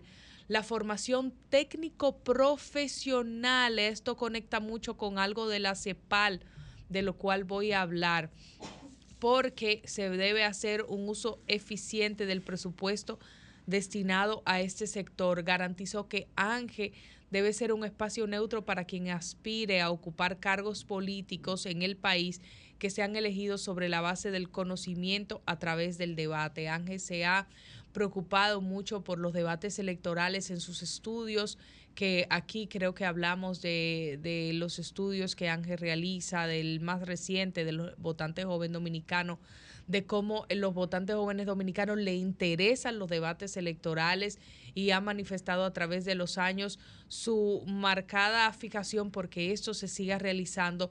Pues eh, es importante preservar esto y que nuestros políticos dominicanos participen de manera masiva en eh, los debates electorales y creo que es un espaldarazo que nosotros debemos eh, darle a esto para garantizar el compromiso con la tranquilidad social y política que debe primar en las próximas elecciones, garantizando estos debates. Manifestó José Nelson González que es un gran reto que tenemos para el 2024 para que se, se haga un trabajo conjunto y se garantice la paz social con el propósito de que sigamos siendo un modelo de democracia, libertad, civismo y transparencia. Allí pues se presentó la nueva junta directiva y yo conecto esto que se habló en Ángel con unas informaciones dadas por un funcionario de la CEPAL que la titula La prensa nacional como eh, instituciones no están capacitando la demanda de la mano de obra que tienen las empresas. Figúrense ustedes, señores, porque dice la prensa local que a pesar de los persistentes niveles de desempleo e informalidad que existen en la región, los empresarios siguen teniendo dificultades para llenar las vacantes por las múltiples evidencias de brechas de talento humano en la zona. Y esto lo dijo Marco Ginás Vargas, encargado de División de Desarrollo Productivo y Empresarial de la Comisión Económica para América Latina y el Caribe, CEPAL. Esto quiere decir que lo que Ángel plantea y lo que plantea su nuevo presidente, José Nelton González, no va lejos y va, eh, al contrario, muy cerca de la realidad que tenemos en América Latina y el Caribe, por lo que hay que escuchar estos postulados de Ángel, hay que escuchar esto que Ángel propone, hay que hacerle caso y seguir ese trazado y elaborar juntos la sociedad junto con organizaciones como Ángel, cuál es la salida que debemos buscar para mejorar la situación que tiene este tema y el sector productivo de nuestro país. El 29% dice, dice la CEPAL, perdón, de las empresas del sector manufacturero sugiere que la formación deficiente es una limitación para el desarrollo de sus negocios. Son múltiples los estudios que nos apuntan en esa misma dirección y este problema del talento humano, particularmente eh, para el desarrollo humano. Agregó que hay brechas eh, de habilidades de los trabajadores que no cuentan con las competencias que están necesitando los empleadores o hay escasez de habilidades cuando se demandan ciertos perfiles. ¿Qué quiere decir esto? Que están los puestos, pero no hay las personas con las habilidades, con las capacidades, con los estudios para llenar esos puestos. Entonces está esa brecha importante. Estos problemas de brecha de talento humano, sigo completando la cita, no se resuelven todos simplemente con construir o desarrollar nuevos programas de formación. Y es en esa lista que nosotros venimos insistiendo, dice el funcionario de la CEPAL, desde hace hace un tiempo que hay que tener una aproximación diagnóstica a este problema de talento humano precisamente para que podamos abordarlo de manera más efectiva posible, resaltó el representante de la CEPAL, Ginas Vargas, durante una reunión de la comisión técnica que se desarrolló en Punta Cana, República Dominicana. Ahí nos revela este gran problema que Ángel señalaba en los postulados de su presidente, en que haya una mejor formación técnico profesional en que haya una alternativa a este tipo de temas. Entonces yo creo que esta nueva presidencia de Ángel, con esta visión, con estos cuatro pilares, está muy atinada en cuanto a las necesidades que tiene no solamente la República Dominicana, sino América Latina y el Caribe en cuanto al sector productivo nacional.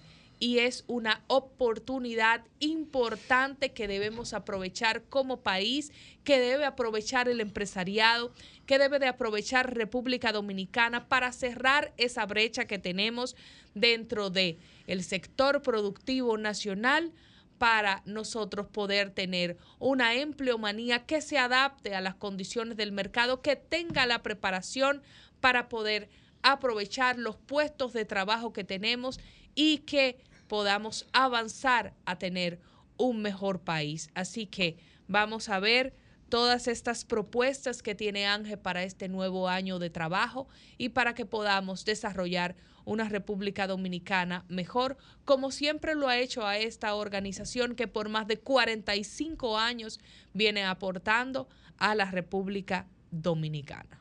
Cambio fuera.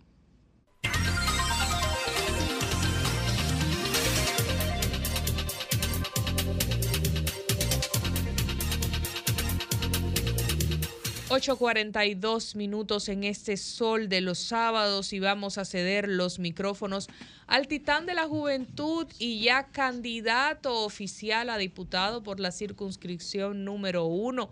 ...del Distrito Nacional por el Partido de la Liberación Dominicana... ...nuestro señor coordinador... ...siempre me dice gracias por lo de señor...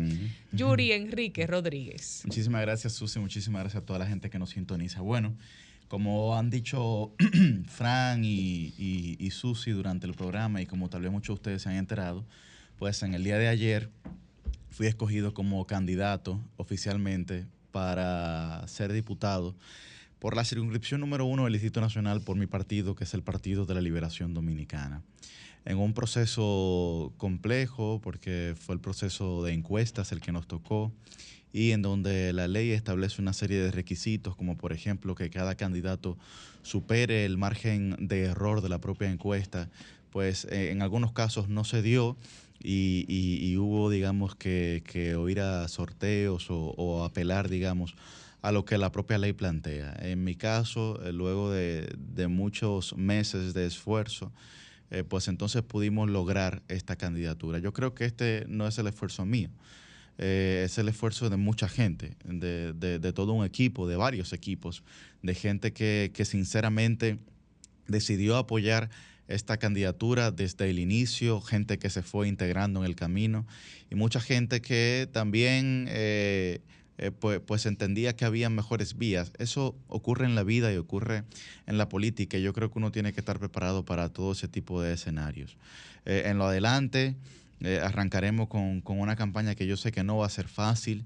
Yo sé que eh, mucha gente tiene desconfianza, sobre todo en los actores políticos, en los partidos políticos, sobre todo en la circunscripción número uno, que es la demarcación más crítica, es donde hay, eh, digamos, un tal vez un mayor concepto por razones no, no, que, no que vayan a denostar a nadie, sino por razones socioeconómicas que le permiten a la gente haber tenido una mejor educación y por ende, eh, en consecuencia, también tener un mayor criterio, digamos, al momento de seleccionar a sus representantes. Yo creo que, que una buena representación es posible, yo le he dicho aquí, un buen representante es estar en la cotidianidad, en el día a día del ciudadano y, y ese yo creo que fue el trabajo que rindió los frutos, haber estado literalmente en el día a día de la gente, por eso quiero agradecerle a, este equipo, quiero agradecerle a, a- Jennifer también, eh, agradecerle a toda la gente, a todos los medios de comunicación que me han abierto las puertas eh, para, para poder llevar esta voz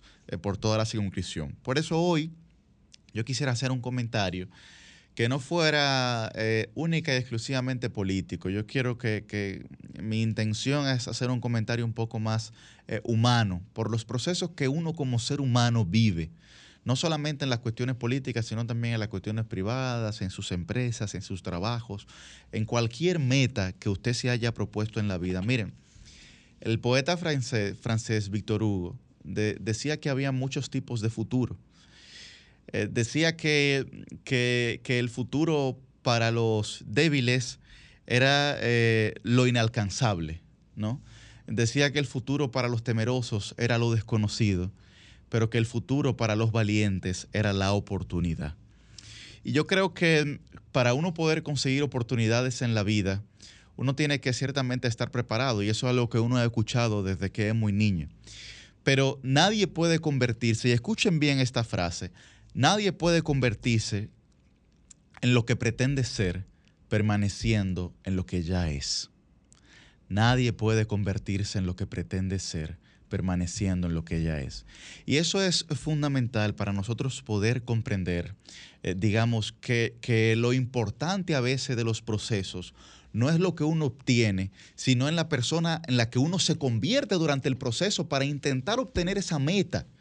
Yo creo que el mayor resultado, eh, digamos, cuando uno se, se, se coloca, uno se propone alguna meta en la vida, no es ni siquiera haber logrado la meta o haber alcanzado alguna parte de esa meta, sino es valorar en la persona que tuviste que convertirte para poder alcanzar esa meta.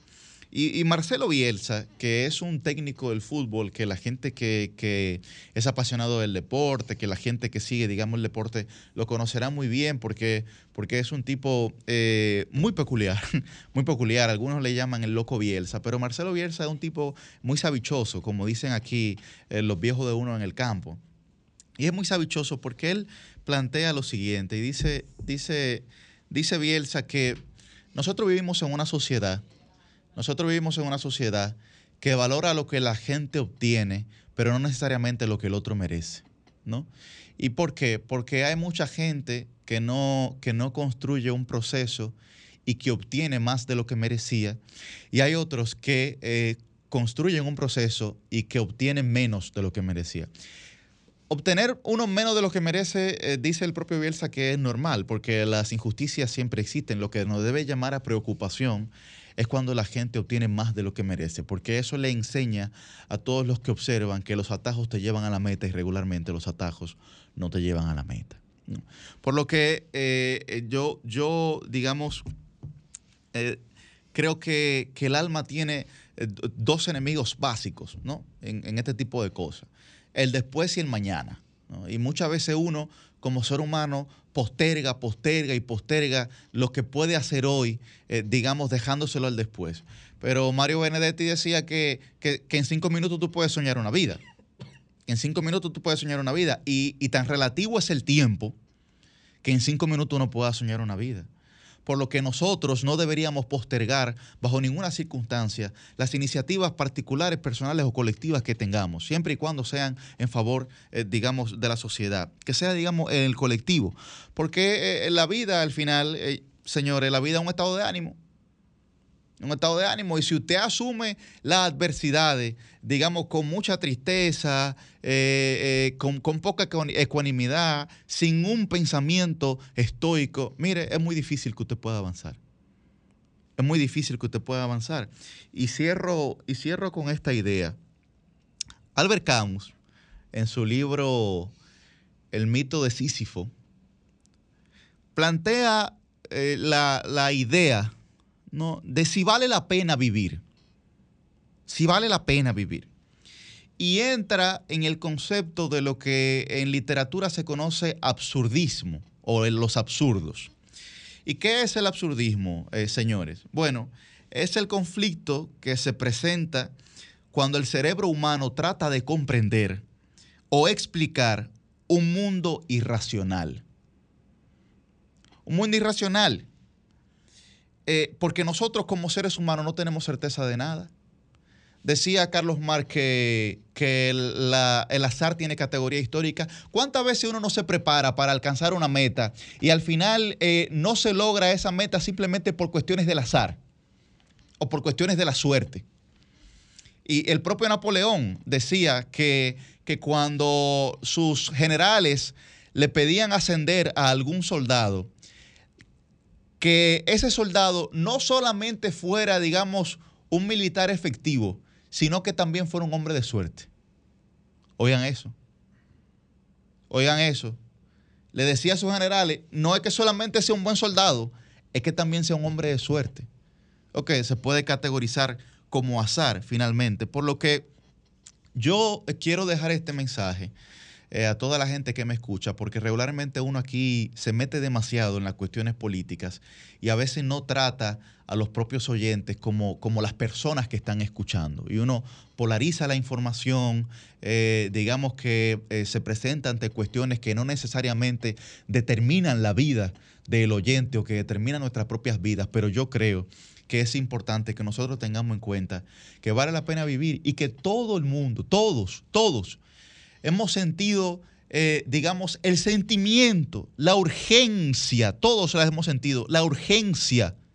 La han sentido los reyes, los grandes deportistas, los presidentes, los líderes. Todos hemos sentido la urgencia de renunciar. De renunciar a nuestros sueños, de renunciar a nuestras metas, de renunciar a un trabajo, de renunciar a un proceso. Todo lo hemos sentido. Pero es en ese momento que eh, eh, mientras más exigido nos veamos, más esfuerzo tenemos eh, que colocar en cualquier eh, objetivo que uno tenga. Uno de mis, con esto finalizo, uno de mis escritores favoritos, Robert Louis Stevenson, que es un escritor escocés, eh, planteaba algo que para mí es muy interesante. Y él decía, evitar la oportunidad de ejercer nuestras virtudes es mucho, es un fracaso mucho más grande que el de haber querido avanzar valerosamente y haber caído en el intento. Yo le exhorto a la gente que no evite la oportunidad de ejercer sus virtudes, cualesquiera que sean. Cambio y fuera.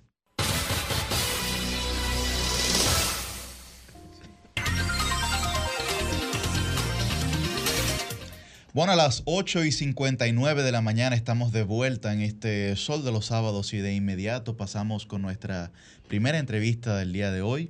Con nosotros está Stephanie Encarnación. Ella es candidata a regidora por opción democrática en la circunscripción número 2 del Distrito Nacional. Muy buen día, Stephanie. Buenos días, gracias por invitarme a este espacio. Felices de tenerte aquí. Stephanie, bien, el tema de las niñas en la República Dominicana es un tema complejo, diverso, difícil, ¿no? ¿Cuál es, digamos, la realidad eh, de las niñas en sentido general en nuestro país? Bueno, el pasado 11 de octubre celebramos acá el Día Internacional de la Niña y es un día que nos vuelve a, a agarrar a República Dominicana con una cantidad enorme de retos para cumplir. Tenemos eh, aspectos culturales que impactan mucho en el desarrollo de las niñas hasta su edad adulta. Está lo, lo educativo, pero también está el tema de la violencia, que también afecta de forma muy diferenciada a las niñas dominicanas. Sí, la, la violencia, digamos, ¿en qué sentido en particular, Stephanie? En tanto en el ámbito familiar, porque verdad es bien sabido que es una práctica común en los hogares dominicanos el utilizar la violencia como correctivo, pero también me refiero a, a- la violencia de otro tipo. El 56% de las niñas dominicanas de menos de 15 años han afirmado que han sido víctimas, por ejemplo, de violencia sexual. Y eso se da en muchísimos entornos. Se da entre los vecinos, se da en los espacios educativos, se da dentro de sus mismas casas se da con los primos, con, con la familia cercana, con la familia no tan cercana.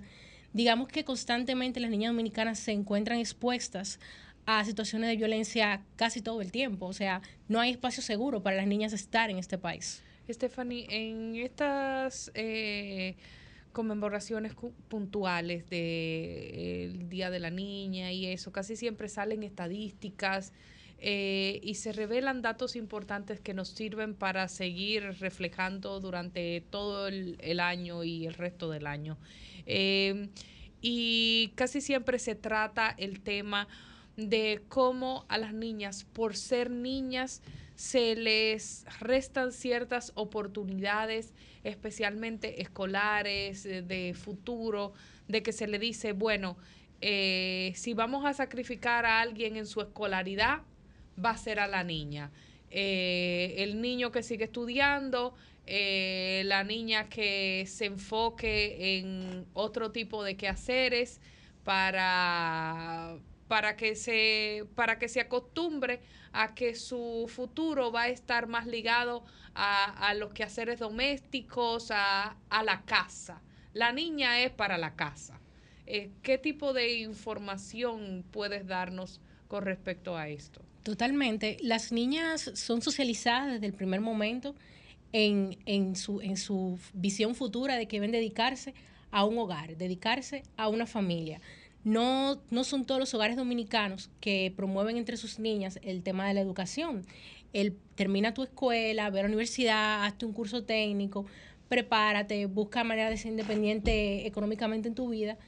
Cerca de hecho de, bueno, el dato es que el 80%, el 80 de los hogares donde hay niñas solamente son monoparentales, solamente es de hecho la madre que está ahí al frente.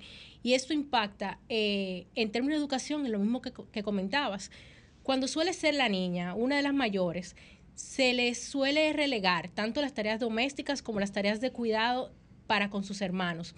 Inclusive las mismas responsabilidades del hogar, considerando que casi siempre las madres están fuera trabajando, les, les suelen pasar a ella. Y es como que nacer niña en este país viene como con un castigo, porque no se, no se generan esas condiciones eh, estructurales para que nosotras podamos de, desde nuestra infancia desarrollarnos plenamente. No se nos dan las mismas, la misma cartera de oportunidades que se le dan a, a nuestros pares masculinos desde el primer momento. Stephanie, en febrero, el próximo febrero del 2024, tendremos elecciones municipales.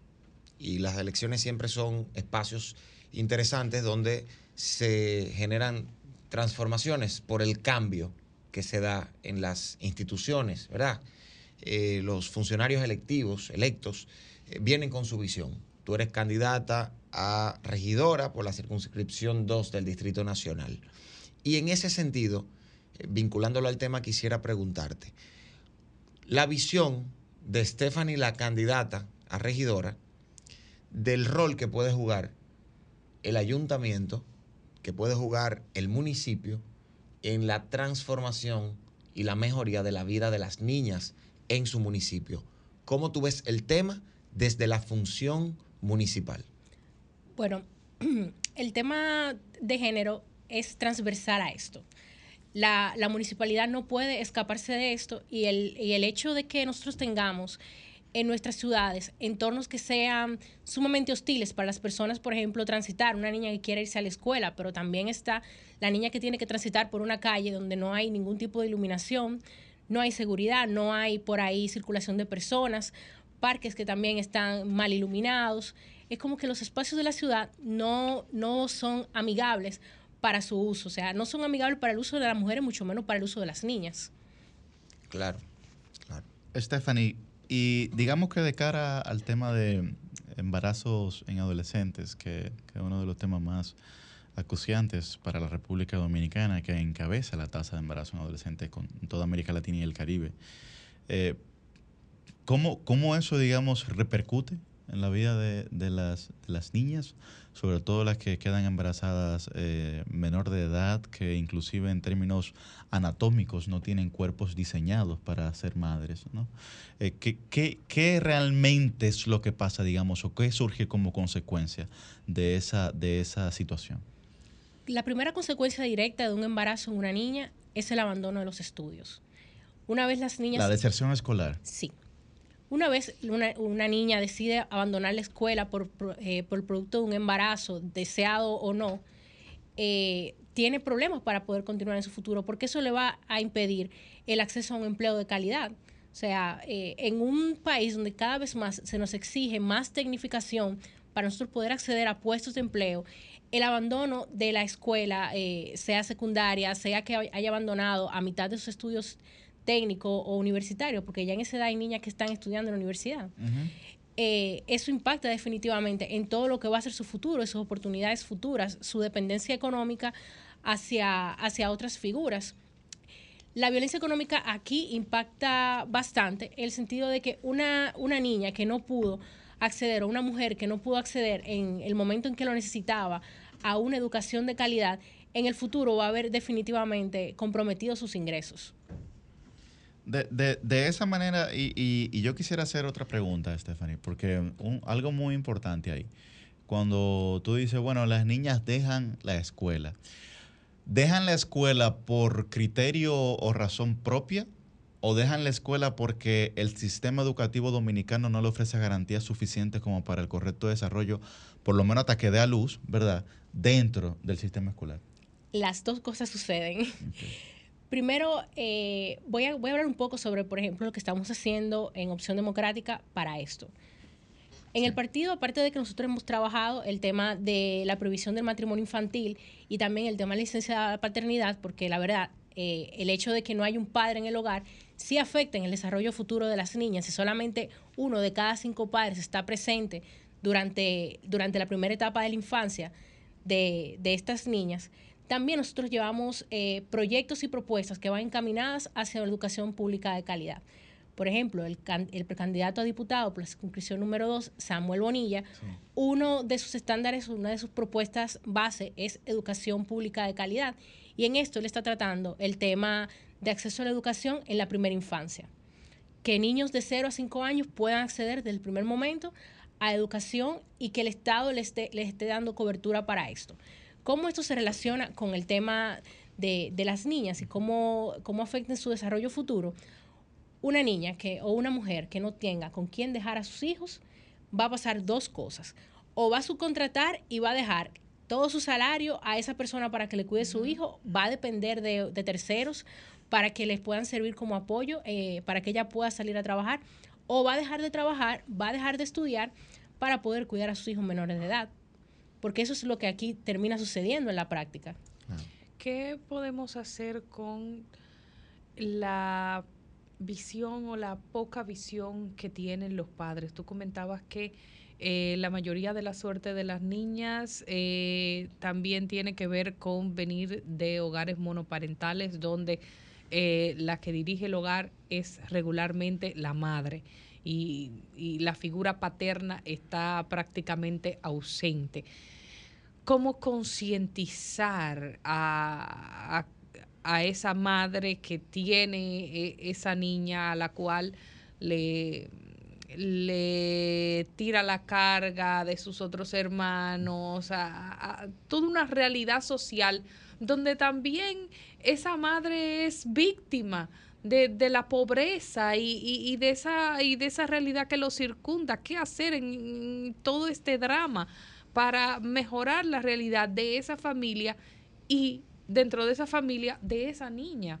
Porque a veces decimos, la niña tiene una realidad triste, pero es que la familia también completa tiene una realidad triste y, y se refleja obviamente en la realidad de la niña. Por supuesto, eso que tú planteas requiere una intervención sumamente holística, porque no es solamente tratar como que el aspecto particular de la situación que vive la niña, también hay que definitivamente abordar las condiciones materiales de los padres. Una madre que no tiene recursos para, para, que, su, para que su hija pueda estudiar, que sus hijas puedan estudiar, o un padre que se ve obligado a, a, qué sé yo, trabajar eh, su- sumamente distante o en horario nocturno, o que definitivamente no fue socializado para participar en la vida familiar, participar en el cuidado de sus hijas, esto impacta. Entonces, aquí hay varios puntos como que anotar. Debe haber una participación del Estado en esto, porque a veces sucede o a veces pareciese que nosotros somos huérfanos de, Estado en esto. En primera infancia nos vemos huérfanos de Estado en el momento que no hay centro de atención a primera infancia eh, con, con suficiente, con suficiente ¿verdad? cupo para que los niños que se vean que de esa zona puedan asistir o que no hay en la zona. También están las autoridades como el Consejo Nacional de Niños, Niñas y Adolescentes, que también trabajan con un presupuesto precario y son ellos los llamados a la creación de políticas públicas para infancia. Pero también está en el ámbito educativo, cómo nosotros llegamos a esos padres, a esas madres, para socializarlo sobre cómo apoyar a sus hijos e hijas para que puedan avanzar hacia el futuro y para que no incurran en ese tipo de prácticas que al final se tornan, son violentas para, para nuestros niños y niñas. O sea, es como ver cómo hacer toda, to- toda esta intervención, eh, tanto a nivel educativo, tanto a nivel cultural, tanto a nivel material, para nosotros poder garantizar eh, infancias felices, seguras y que lleguen, eh, digamos, felizmente a término. Stephanie, ¿cuál es la situación de la circunscripción número 2, digamos, en, en torno a las niñas? ¿no? Una circunscripción que está eh, bi- bien dividida, digamos, hay una, hay una población o una clase muy pudiente y hay una población eh, de escaso poder adquisitivo. ¿Cuál es la situación de las niñas? Y sobre todo, tú hablabas del tema del, de la- del, del acceso a la educación de calidad de la primera infancia. ¿Hay algún centro de atención a la primera infancia en la circunscripción número 2? En Cristo Rey. En Cristo Rey hay. Entonces, ¿cuál es la situación, digamos, de, de las niñas en la circunscripción número 2? Que es tan, tan eh, diversa, hay Ya. tanto contraste, ¿no? Sí, bueno, acá se refleja una situación que es similar al, al resto del distrito y que en cierta forma se parece a, la que, a lo que hay en, en otras partes del país. El tema con esto es que las niñas siguen participando de la, del cuidado de las tareas del hogar, siguen participando de las tareas del hogar, siguen sin asistir a los centros educativos y se da, esto se da igual en la circunscripción número 2 como en la circunscripción número 1, a pesar de esa diferencia que hay en términos socioeconómicos en la circunscripción número 2. Como comentabas, me estaba haciendo la pregunta de los centros de atención a primera infancia, solamente hay uno. O sea, la circunscripción número 2 tiene una población que ronda los 300, casi 400 mil habitantes. La C2 y es la menos populosa de las tres. Y solamente hay un solo un centro de atención a primera infancia, cuando nosotros tenemos que nuestras adolescentes, cerca del 50% de ellas, tiene un embarazo o tiene su primer hijo antes de tener los 18 años. Perdón, las mujeres dominicanas. Pero, pero ahí, ¿cuál, ¿cuál entonces sería eh, la solución que podríamos encontrar de cara a la circunscripción número 2? Las intervenciones eh, son mixtas. Está primero el ampliar la red de centros de atención a primera infancia, pero también en los centros educativos habilitar espacios para cuidado de niños, ah, particularmente de los 3 a los 5 años, que ya sería el inicio formal de la educación inicial. Eso, eso es una propuesta compleja, Stephanie, porque eh, mucha gente dice que habilitar ese, ese tipo de espacio es la creación de un incentivo, digamos, a, a que, las, a que las mujeres salgan embarazadas, la- las niñas o las mujeres jóvenes. ¿no? Bueno, yo no creo que haya muchas mujeres en el mundo que quieran salir embarazadas para que para llevar a sus hijos a un centro a que se los cuiden, o sea, y especialmente en este país que la mayoría de los embarazos no son deseados. Aquí tratábamos este tema con otra invitada eh, hace unos meses y te quería preguntar tu parecer al respecto de, un eh, aspecto que abordábamos con ella, de que decíamos que una de las eh, situaciones que se da cuando una niña sale embarazada en edad escolar es que automáticamente se le aparta de la escuela y eh, para poder continuar sus estudios se le envía al horario nocturno, al horario de que vaya a estudiar con ya las personas eh, mayores. Y quería tu parecer al respecto porque esa invitada nos hablaba de que no es lo más propio que una niña esté compartiendo en el horario de adultos, porque no es, aunque haya salido embarazada, ella automáticamente no se vuelve un adulto. La, la retiran Sigue- del horario vespertino. sí. Exactamente, sigue siendo una niña. Entonces, tú como eh, política, como, como aspirante a regidora, como miembro de una persona que está constantemente eh, en contacto con la comunidad, ¿qué percibes de este tipo de realidades cuando esto pasa? Bueno, definitivamente eso es una práctica discriminatoria. O sea, el retirar a una niña de su horario, de sus amigos, de su entorno donde ella conoce y donde ella podría recibir eh, cierto tipo de apoyo, para enviarle un horario, a, un, a un horario nocturno se, se termina eh, convirtiendo en una situación de discriminación. Porque básicamente tú me estás diciendo, yo estoy apestada, déjame mandarte para, te, te voy a mandar para la noche para que no me contamines al resto de las niñas. Cuando en realidad lo que falló ahí fue, la, fue el programa del centro educativo, porque esa niña eh, es muy probable que no haya recibido ningún tipo de formación en educación sexual, que eh, muchas personas eh, piensan o tienen la idea de que, por, por ejemplo, la educación sexual integral promueve la promueve una mayor actividad sexual en niñas, eh, en niñas y adolescentes. Pero es lo contrario, lo que promueve la educación sexual integral es herramientas que tú tengas cómo responder ante una determinada situación, que tengas cómo responder y cómo reconocer cuando tú eres objeto de violencia. Y también brinda herramientas a los padres para que puedan reconocer cuando sus hijos están siendo objeto de violencia, que muchas veces es la, uno de los principales factores que afecta eh, cuando se presenta un embarazo adolescente. Stephanie, Opción Democrática se ha caracterizado por ser un partido muy proclive a la defensa de los derechos fundamentales y por ser un partido de corte muy progresista. Hay dos temas que confluyen aquí, que son dos temas delicados y que no podemos ignorarlos, que son el tema de la niñez, de las niñas, de la situación de las niñas en República Dominicana y el tema migratorio. República Dominicana es un eh, país receptor de migrantes y no estamos hablando exclusivamente de migrantes que vienen del hermano país vecino de Haití. Ya tenemos migrantes de muchas partes del mundo que por la flexibilidad de ingresar a la República Dominicana muchas veces sin visa o sin requisito más que la presentación del pasaporte o la compra de una tarjeta de turista, pueden entrar y están entrando y saliendo y vienen aquí con su familia y son residentes irregulares en República Dominicana. Esto crea un contexto muy particular en el que me gustaría saber tu opinión, quizás no, no muy técnica, pero para que la gente entienda, tu opinión o la opinión de Opción Democrática con relación a la situación de las niñas extranjeras que están en la República Dominicana y que si bien no se tiene muchos datos, pues hay que también incluirlas en estos programas y considerarlas como parte del ecosistema social en el que estamos. ¿Cuál es tu visión con respecto a esto? Bueno, la República Dominicana reconoce la universalidad de los derechos de los niños, niñas y adolescentes. Es decir, que los mismos derechos que a mí me, que a mí me aplican como dominicana le aplican a cualquier niña extranjera por su condición de niña o por su condición de niño, independientemente de, si, de donde sea que haya venido, de cualquier parte del mundo que haya venido, o la condición legal en que se encuentra esa niña o sus padres. O sea, mi posición en este sentido, y creo también que es la misma posición del partido, es el respeto a esa universalidad de los derechos de niños, niñas y adolescentes. De modo que en las políticas públicas que tú propones y en esos planes que se deben de diseñar y fortalecer, eh, tú entiendes que, el, que se debe tomar en cuenta y se debe estudiar e incluir la población de niñas extranjeras que está en la República Dominicana indistintamente de su situación migratoria y de su nacionalidad. Sí. Perfecto. Muy bien. Bueno, pues, eh, Stephanie, ¿alguna otra información que tú quieras compartir con, con eh, vamos a ver, que producción nos está mandando ahí?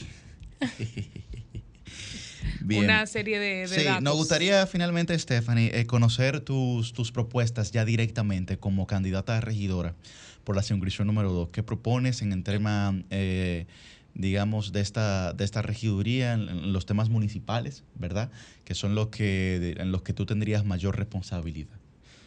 Bueno, la visión con esta regiduría es el crear espacios públicos para todos. Y esto suena como muy genérico, pero en verdad es un concepto bastante amplio. Lo que busca y lo que pretendemos con esta regiduría es llamar a que los espacios de la ciudad, independientemente de la condición en que tú te encuentres, si tienes una discapacidad motora, si tienes una discapacidad visual, si tú eres un adulto mayor, si eres una mujer que anda con, con tus niños en la calle, tú tengas un espacio donde hacerlo. ¿Cuál es la realidad municipal, digamos, de la circunscripción número 2? ¿Cuál, cuál, cuál es la realidad? Porque eh, es bien compleja esa demarcación. Sí, bueno, nosotros en términos de áreas verdes tenemos el jardín botánico y el jardín zoológico, pero nosotros no tenemos, perdón, el zoológico nacional.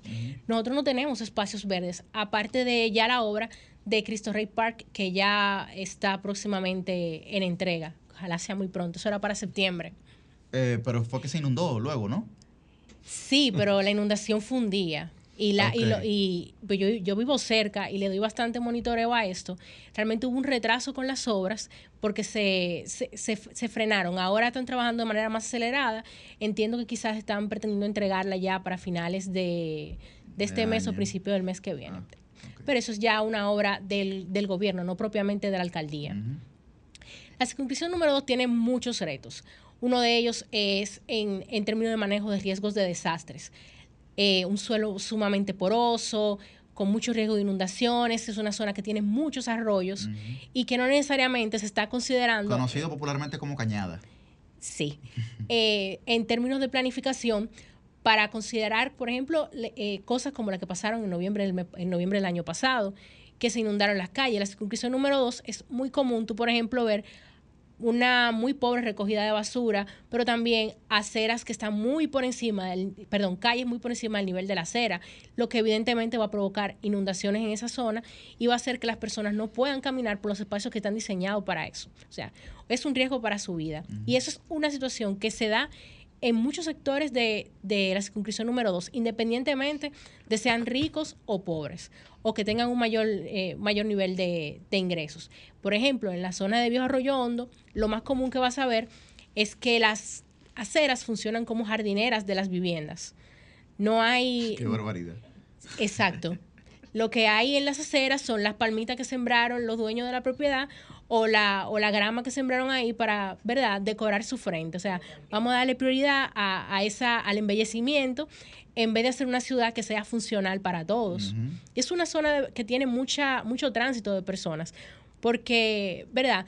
Si bien la, es- esas casas que están ahí, esos edificios que están ahí, pertenecen a personas de renta media, renta alta, ellos tienen personas que trabajan en sus hogares y esas personas se movilizan todos los días, pero se movilizan en un espacio que no tiene aceras, no tiene iluminación, tiene muy poco patrullaje eh, y de hecho eh, también se vive inundando. En la circunscripción número 2 son, es una zona alta, pero son muchos los sitios que por un mal diseño de, de la, de las calles o una, o una mala distribución de- del tema de las aceras y, y las calles, viven inundadas. O sea, a veces tú pasas por Bueno, ahí. pero zonas altas y zonas también de descenso, porque cuando tú entras Sí. Arroyo Hondo, tú vas como una especie de montaña sí. rusa. Cuando bordeas el jardín botánico, también va en una especie de montaña rusa. Eh, cuando entra, eh, digamos, hacia los ríos, etcétera, también. eh, Sí, pero si te fijas, incluso en los sitios altos se dan inundaciones, porque eso, eso parece, se ve loco, pero en realidad es un tema de, de errores en el diseño, de, de cómo se hicieron las calles, cómo hicieron las aceras y cómo se trabajaron los drenajes. De hecho, hay que recordar que en las inundaciones de noviembre del año pasado, 4 de noviembre. varias personas perdieron la vida en, en esa esa zona, precisamente.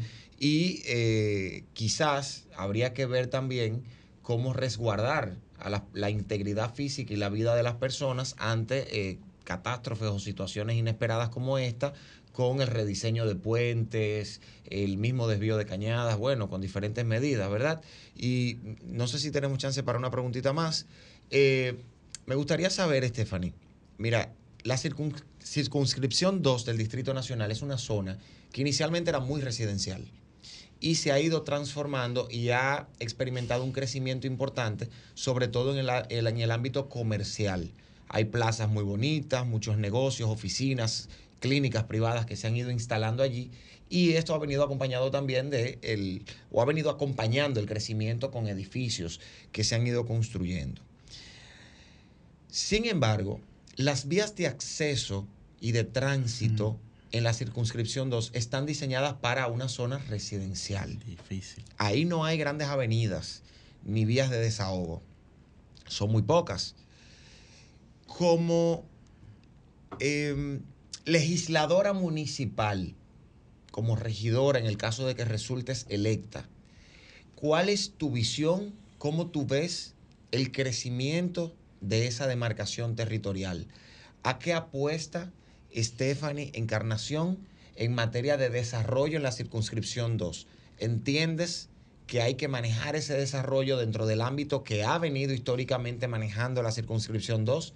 ¿Entiendes que hay que hacer grandes intervenciones para que el territorio pueda seguir expandiéndose hacia arriba y hacia lo largo y ancho? ¿Cómo tú ves el desarrollo de tu demarcación territorial?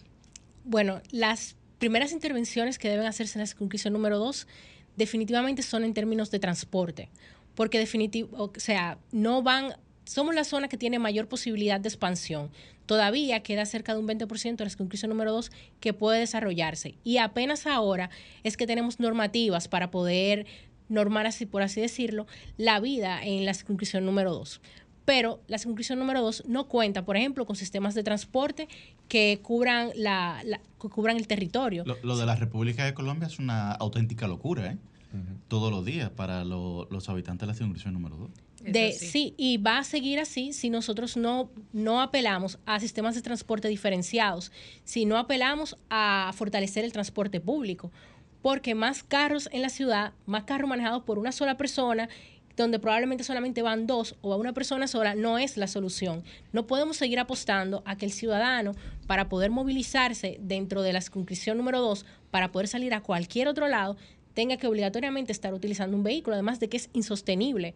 Si ya nosotros podemos pasar para bajar la Colombia, viendo el caso particular de las personas que viven en Ciudad Real, Ciudad Real 2, que tienen que tardar hasta una hora y media desde el botánico hasta su casa a las 6 de la tarde por la, por la enorme cantidad de tránsito que hay por ahí, no podemos seguir pretendiendo que apostar a una solución privada, que es que sea que yo me, me tenga que comprar un carro para poder movilizar mi circunscripción, va a ayudar al problema. Hay que fortalecer el- las redes de transporte público aquí y sistemas de transporte diferenciados.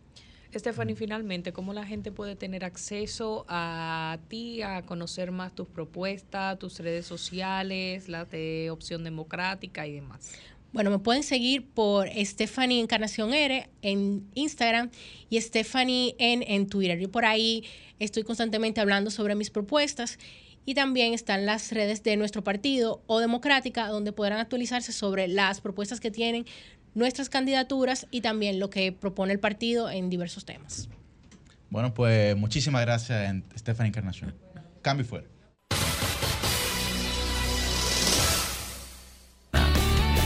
El sol de los sábados, el sol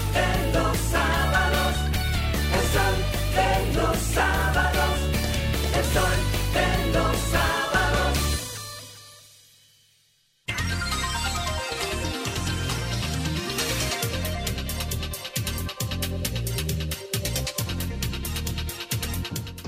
Bueno, a las 9 y 34 de la mañana estamos de vuelta con este Sol de los Sábados y de inmediato tenemos nuestra segunda entrevista del día de hoy. Con nosotros está Adela Báez, que es VP, vicepresidenta de negocios de AFP Popular. Muy buen día, Adela.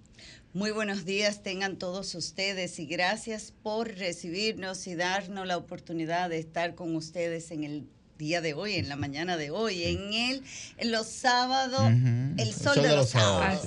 Sí, sí. Es que ayer estuve en la mañana y en la tarde y ya hoy en la mañana. Ya soy parte de esta casa, gracias al señor Antonio Payá y a todos ustedes que me han dado la oportunidad, a mí, a FP Popular y a nuestro presidente, el señor Eduardo Grullón. Adela, ¿de qué se trata lo nuevo eh, que trae AFP Popular en negocios? Pues es un kiosco digital para ir acorde con nuestra transformación digital y estar más cercano de nuestros afiliados y del público en general y llevar información sobre lo que es el sistema de pensiones en República Dominicana. Es una solución tecnológica para que nuestros afiliados puedan realizar sus solicitudes de beneficio, acceder a trámites como el que tiene derecho ya a solicitar una pensión lo puede hacer por este, este sistema sin necesidad de ir físicamente a una oficina a realizar el trámite y se le va a depositar en su cuenta sin necesidad de ir a FP Popular.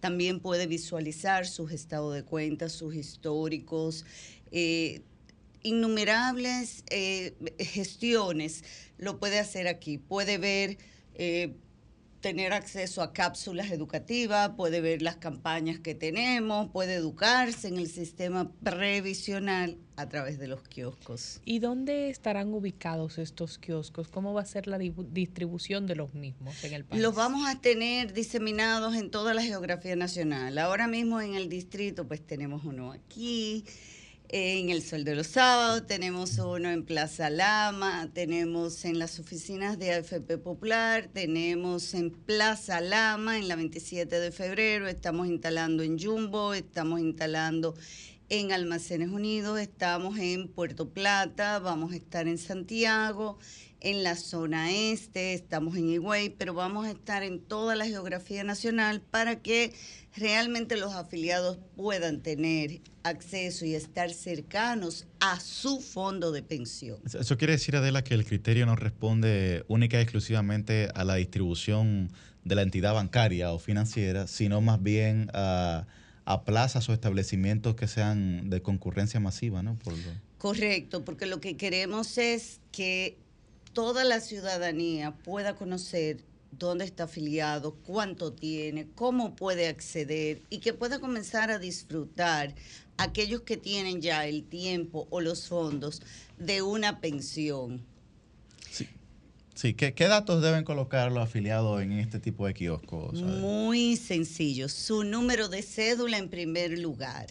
Luego, aceptar las condiciones es lo segundo.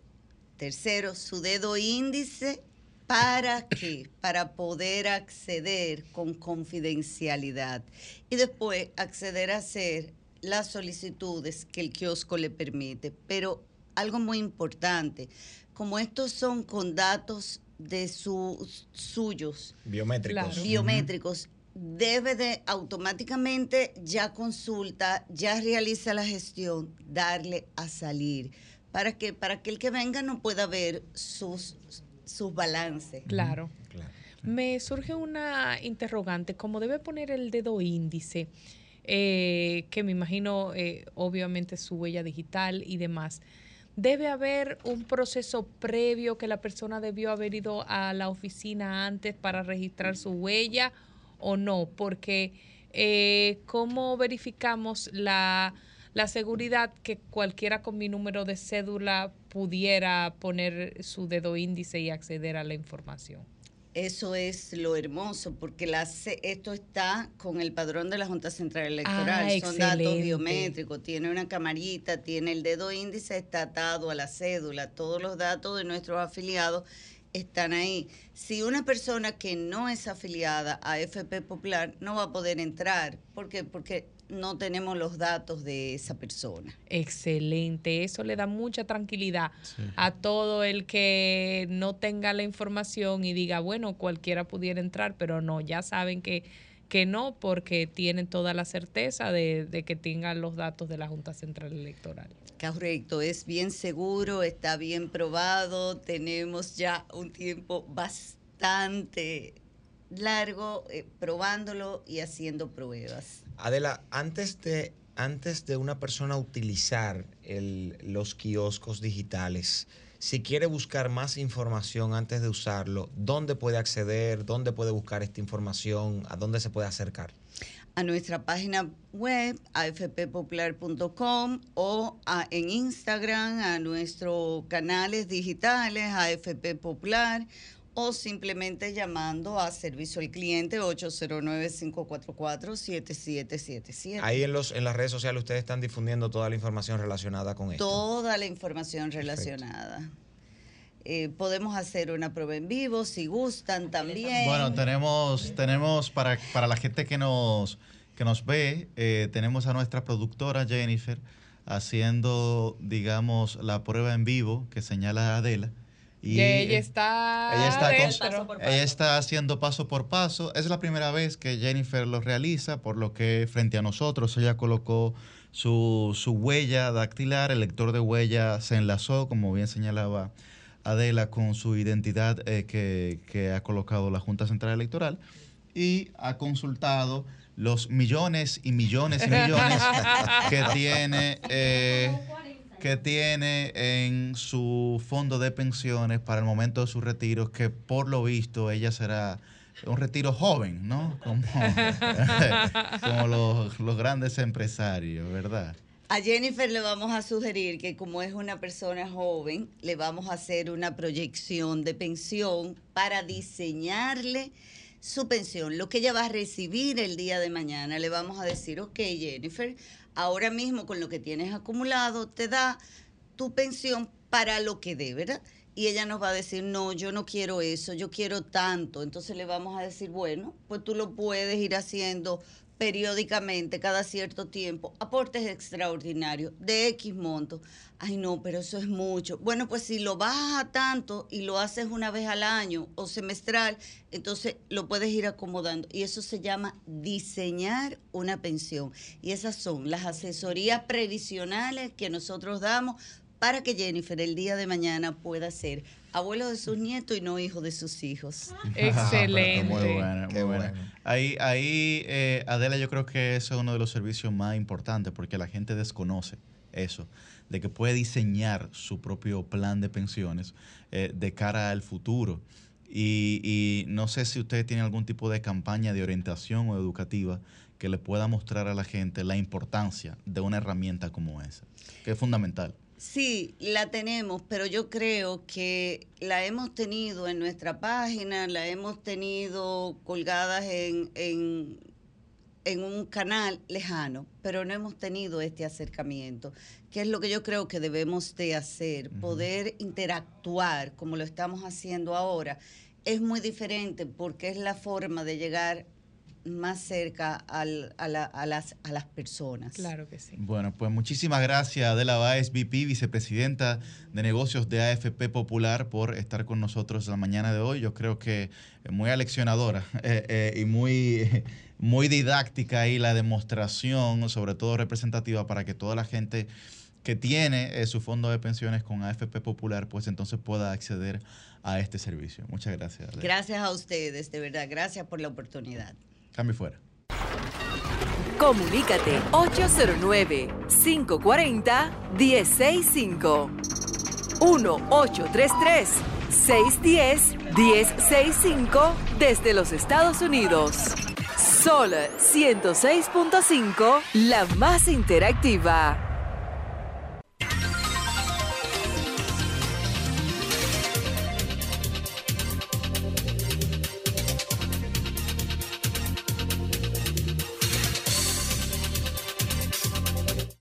Está al aire. Está al aire. Sí, buen día. ¿Cómo se sienten, amigo mío? Muy bien. Jorge Beltré, de la zona oriental. Adelante, Jorge. Hermano mío, la grandeza de, Leon- de Lionel es inigual- inigualable. Cuando Lionel dijo que fue un error de- del presidente cerrar la frontera, lo acusaron de todo. Y hoy, y hoy Lionel tiene la razón. Los comerciantes y los empresarios fronterizos están todos quebrados. Y ahora tuvieron que acudir a lo que Lionel sugirió para que, lo, para que acudieran antes de que cometieran esa torpeza. O sea que, y yo no sé, parece como que al presidente le están dando algo que, le, que está sufriendo de amnesia.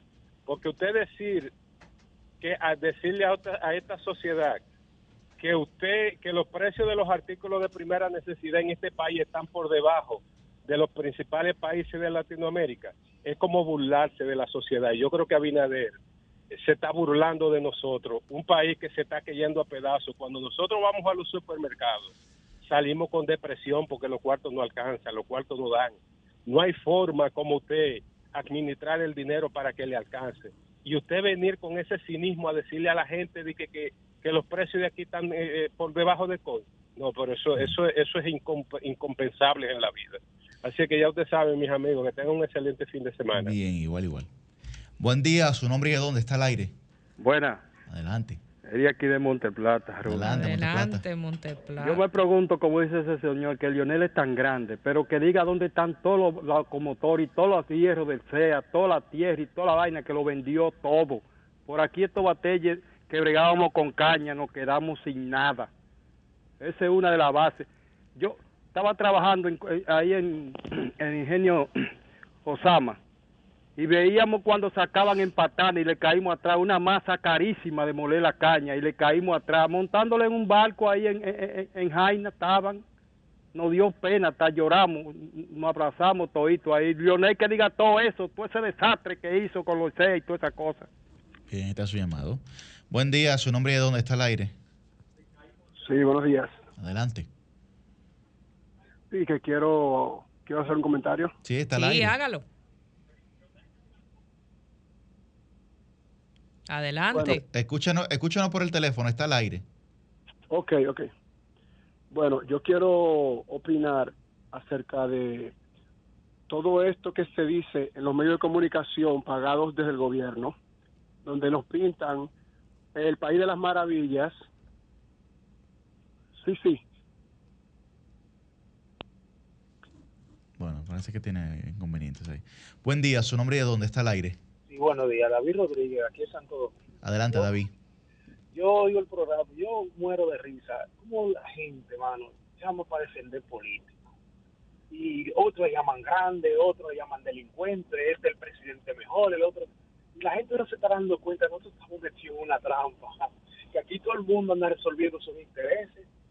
A nadie le importa a nadie. Y ustedes que defendiendo políticos. Señor, ¿y cuándo es que, la gente va a despertar? ¿Cuándo la gente va a coger un libro? Y va a leer y va a mirar, como decía Leonor de los Donde, que más allá de lo evidente. Usted está discutiendo, incluso la- hasta los periodistas aquí ven matándose por los políticos de este país. Los políticos de este país. Mire con el asunto de los combustibles. Aquí nadie dice nada ni siquiera ustedes. Aquí nadie habla de lo que tiene que hablar, porque aquí todo el mundo lo que se monta en ola, de lo que, le- lo que cree que le importa a la gente. Pero aquí nadie habla nada, a nadie le interesa nada. Es todo. Muchas gracias. Bien. Igual David nos puede escribir por el Instagram y mandarnos algunos temas también, eh, que nosotros con mucho gusto pudiéramos conversarlo. Buen día, su nombre y de dónde está el aire. Buen día, buen día. Mi llamada es a los fines de felicitar a Yuri por su por su por haber sido escogido como candidato a diputado por el PLD. Yo debo admitir que tengo serias diferencias ideológicas y pragmáticas con el Partido de la Liberación Dominicana. Sin embargo, la escogencia de Yuri engalana eh, al partido y eventualmente también al Congreso, porque ya está bueno de rifero y de gente sin preparación en el Congreso. Se necesitan jóvenes preparados que pongan en alto a la nación. Te agradezco. Buen día, su nombre y de dónde está el aire. Buenas tardes, Román, de este lado. Adelante. Una volumen de su pregunta, radio. una pregunta para, para ustedes conocedores y para la señora de la AFP también. En el caso de, de los emprendedores o empresarios que no- nos independizamos y también las personas que se van fuera del país, eh, ¿cómo pueden hacer el proceso para retirar su fondo de pensión? En vista de que no lo van a usar y, y es un dinero ahí que, que pertenece al empleado. O sea, eh, una persona que se independice y una persona que se va a vivir fuera del país. Sí, ¿Cómo la- puede retirar los fondos? Sí, eh, la- ¿tú quieres decir? Sí, eh, bueno, mire, ya eh, doña Adela eh, ya Salió, partió, sí. no está. Eh, le adelanto, eh, la ley de seguridad social establece cuáles son las causales que permitirían el retiro de los fondos. La independización o la salida del país no está dentro de, los, de las causas que admitirían el retiro de los fondos. Eh, de modo que independientemente de que usted tenga un empleo formal y se independice como profesional o ponga su propia empresa o pase a la informalidad, pues esto no es razón suficiente, eh, jurídicamente válida, ¿verdad?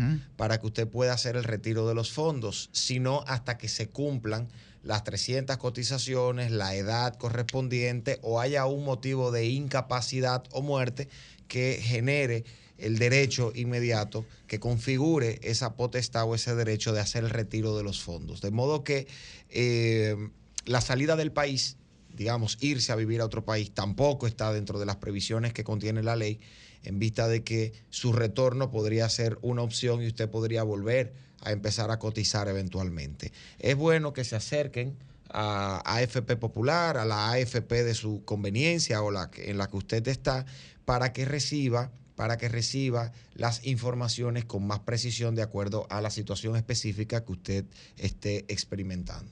Bien, vámonos con esta última llamada. Buen día, su nombre y de dónde está el aire. Buen día, Adelante. Adelante. Víctor Noña Laguna Salada, como siempre escuchándolo. Adelante, Ay, Víctor. Muy bien. Este, mi saludo al equipo y todos los fieles oyentes.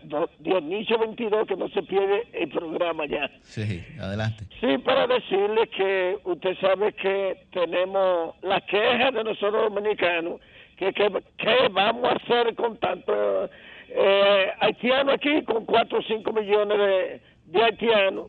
Y Luis Abinader eh, or- tiene la oportunidad de que lo que está pasando eh, en Haití y República Dominicana con cerrar la frontera, yo creo que Luis va a lograr de que nosotros nos apogemos de muchos haitianos voluntariamente que se están yendo y que ya eh, está semiabierta la, la puerta y que ellos se han mantenido firmes con ella cerrada.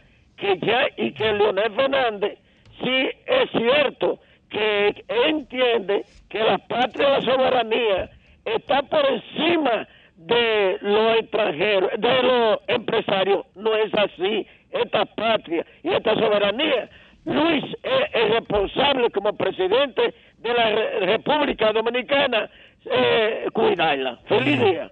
Bien, Gracias. bueno, ahí está su llamada. Bueno, nosotros eh, vamos ya concluyendo con este Sol de los Sábados. Agradecer a la revista del Comercio y a- en la persona de Federico que nos ha traído aquí un ejemplar y que eh, pues nos dice que nos las va a enviar siempre bimensual. Muchísimas gracias. Nosotros, el equipo va a leer todo lo que está aquí, incluyendo que nuestra querida Katy claro que Ortega sí. tiene eh, un, aquí un apartado sobre Un gastronomía artículo. que encanta. Sobre todo, eh, principalmente hablando del chenchen y el chacá, ¿no? de, cómo, de cómo elaborarlo. Así que también... Ustedes han probado Un saludo para chenchen Katy. y chacá. Un saludo para yo, Katy. yo he y- probado, claro, el chenchen eh, con chivo, como no, muy rico. Un saludo para Katy y que ponga en práctica eso que ella está escribiendo manda ahí. Un acá, sábado de Dios. esto, Katy, pues manifiéstate con un chenchencito. que Oh, nosotros le Dios vamos a dar su promoción aquí en... Y agradecer también a la revista El Inmobiliario que hace algunos sábados me enviaron su ejemplar eh, de, de aniversario de un año. Esta semana se celebró la octava mesa de la vivienda, eh, donde el presidente ahí fue que dijo que la, la mano de obra extranjera tiene los días contados, ¿no? Fue en ese escenario que lo dijo. El próximo sábado hablaremos del tema inmobiliario, la ley de alquileres también, etcétera, una serie de la regulación del Airbnb, etcétera. Así que muchísimas gracias a ustedes por la sintonía. No sé si Don Fran tiene alguna pregunta. No, no hay una pregunta. Hoy estamos en modo reflexivo. En el día de hoy estamos en estamos en modo modo reflexivo. Yo quiero Sí, saber sí. si será la próxima semana o la de arriba que estaremos dando la misma celebración que dimos para usted, dando la misma celebración Esperemos que sea para, para, el don próximo, para el próximo sábado, pero que en esta semana iniciando ya tengamos la información. Así que, así que será. Cambio fuera. Sol 106.5, la más interactiva. Una emisora RCC Miria.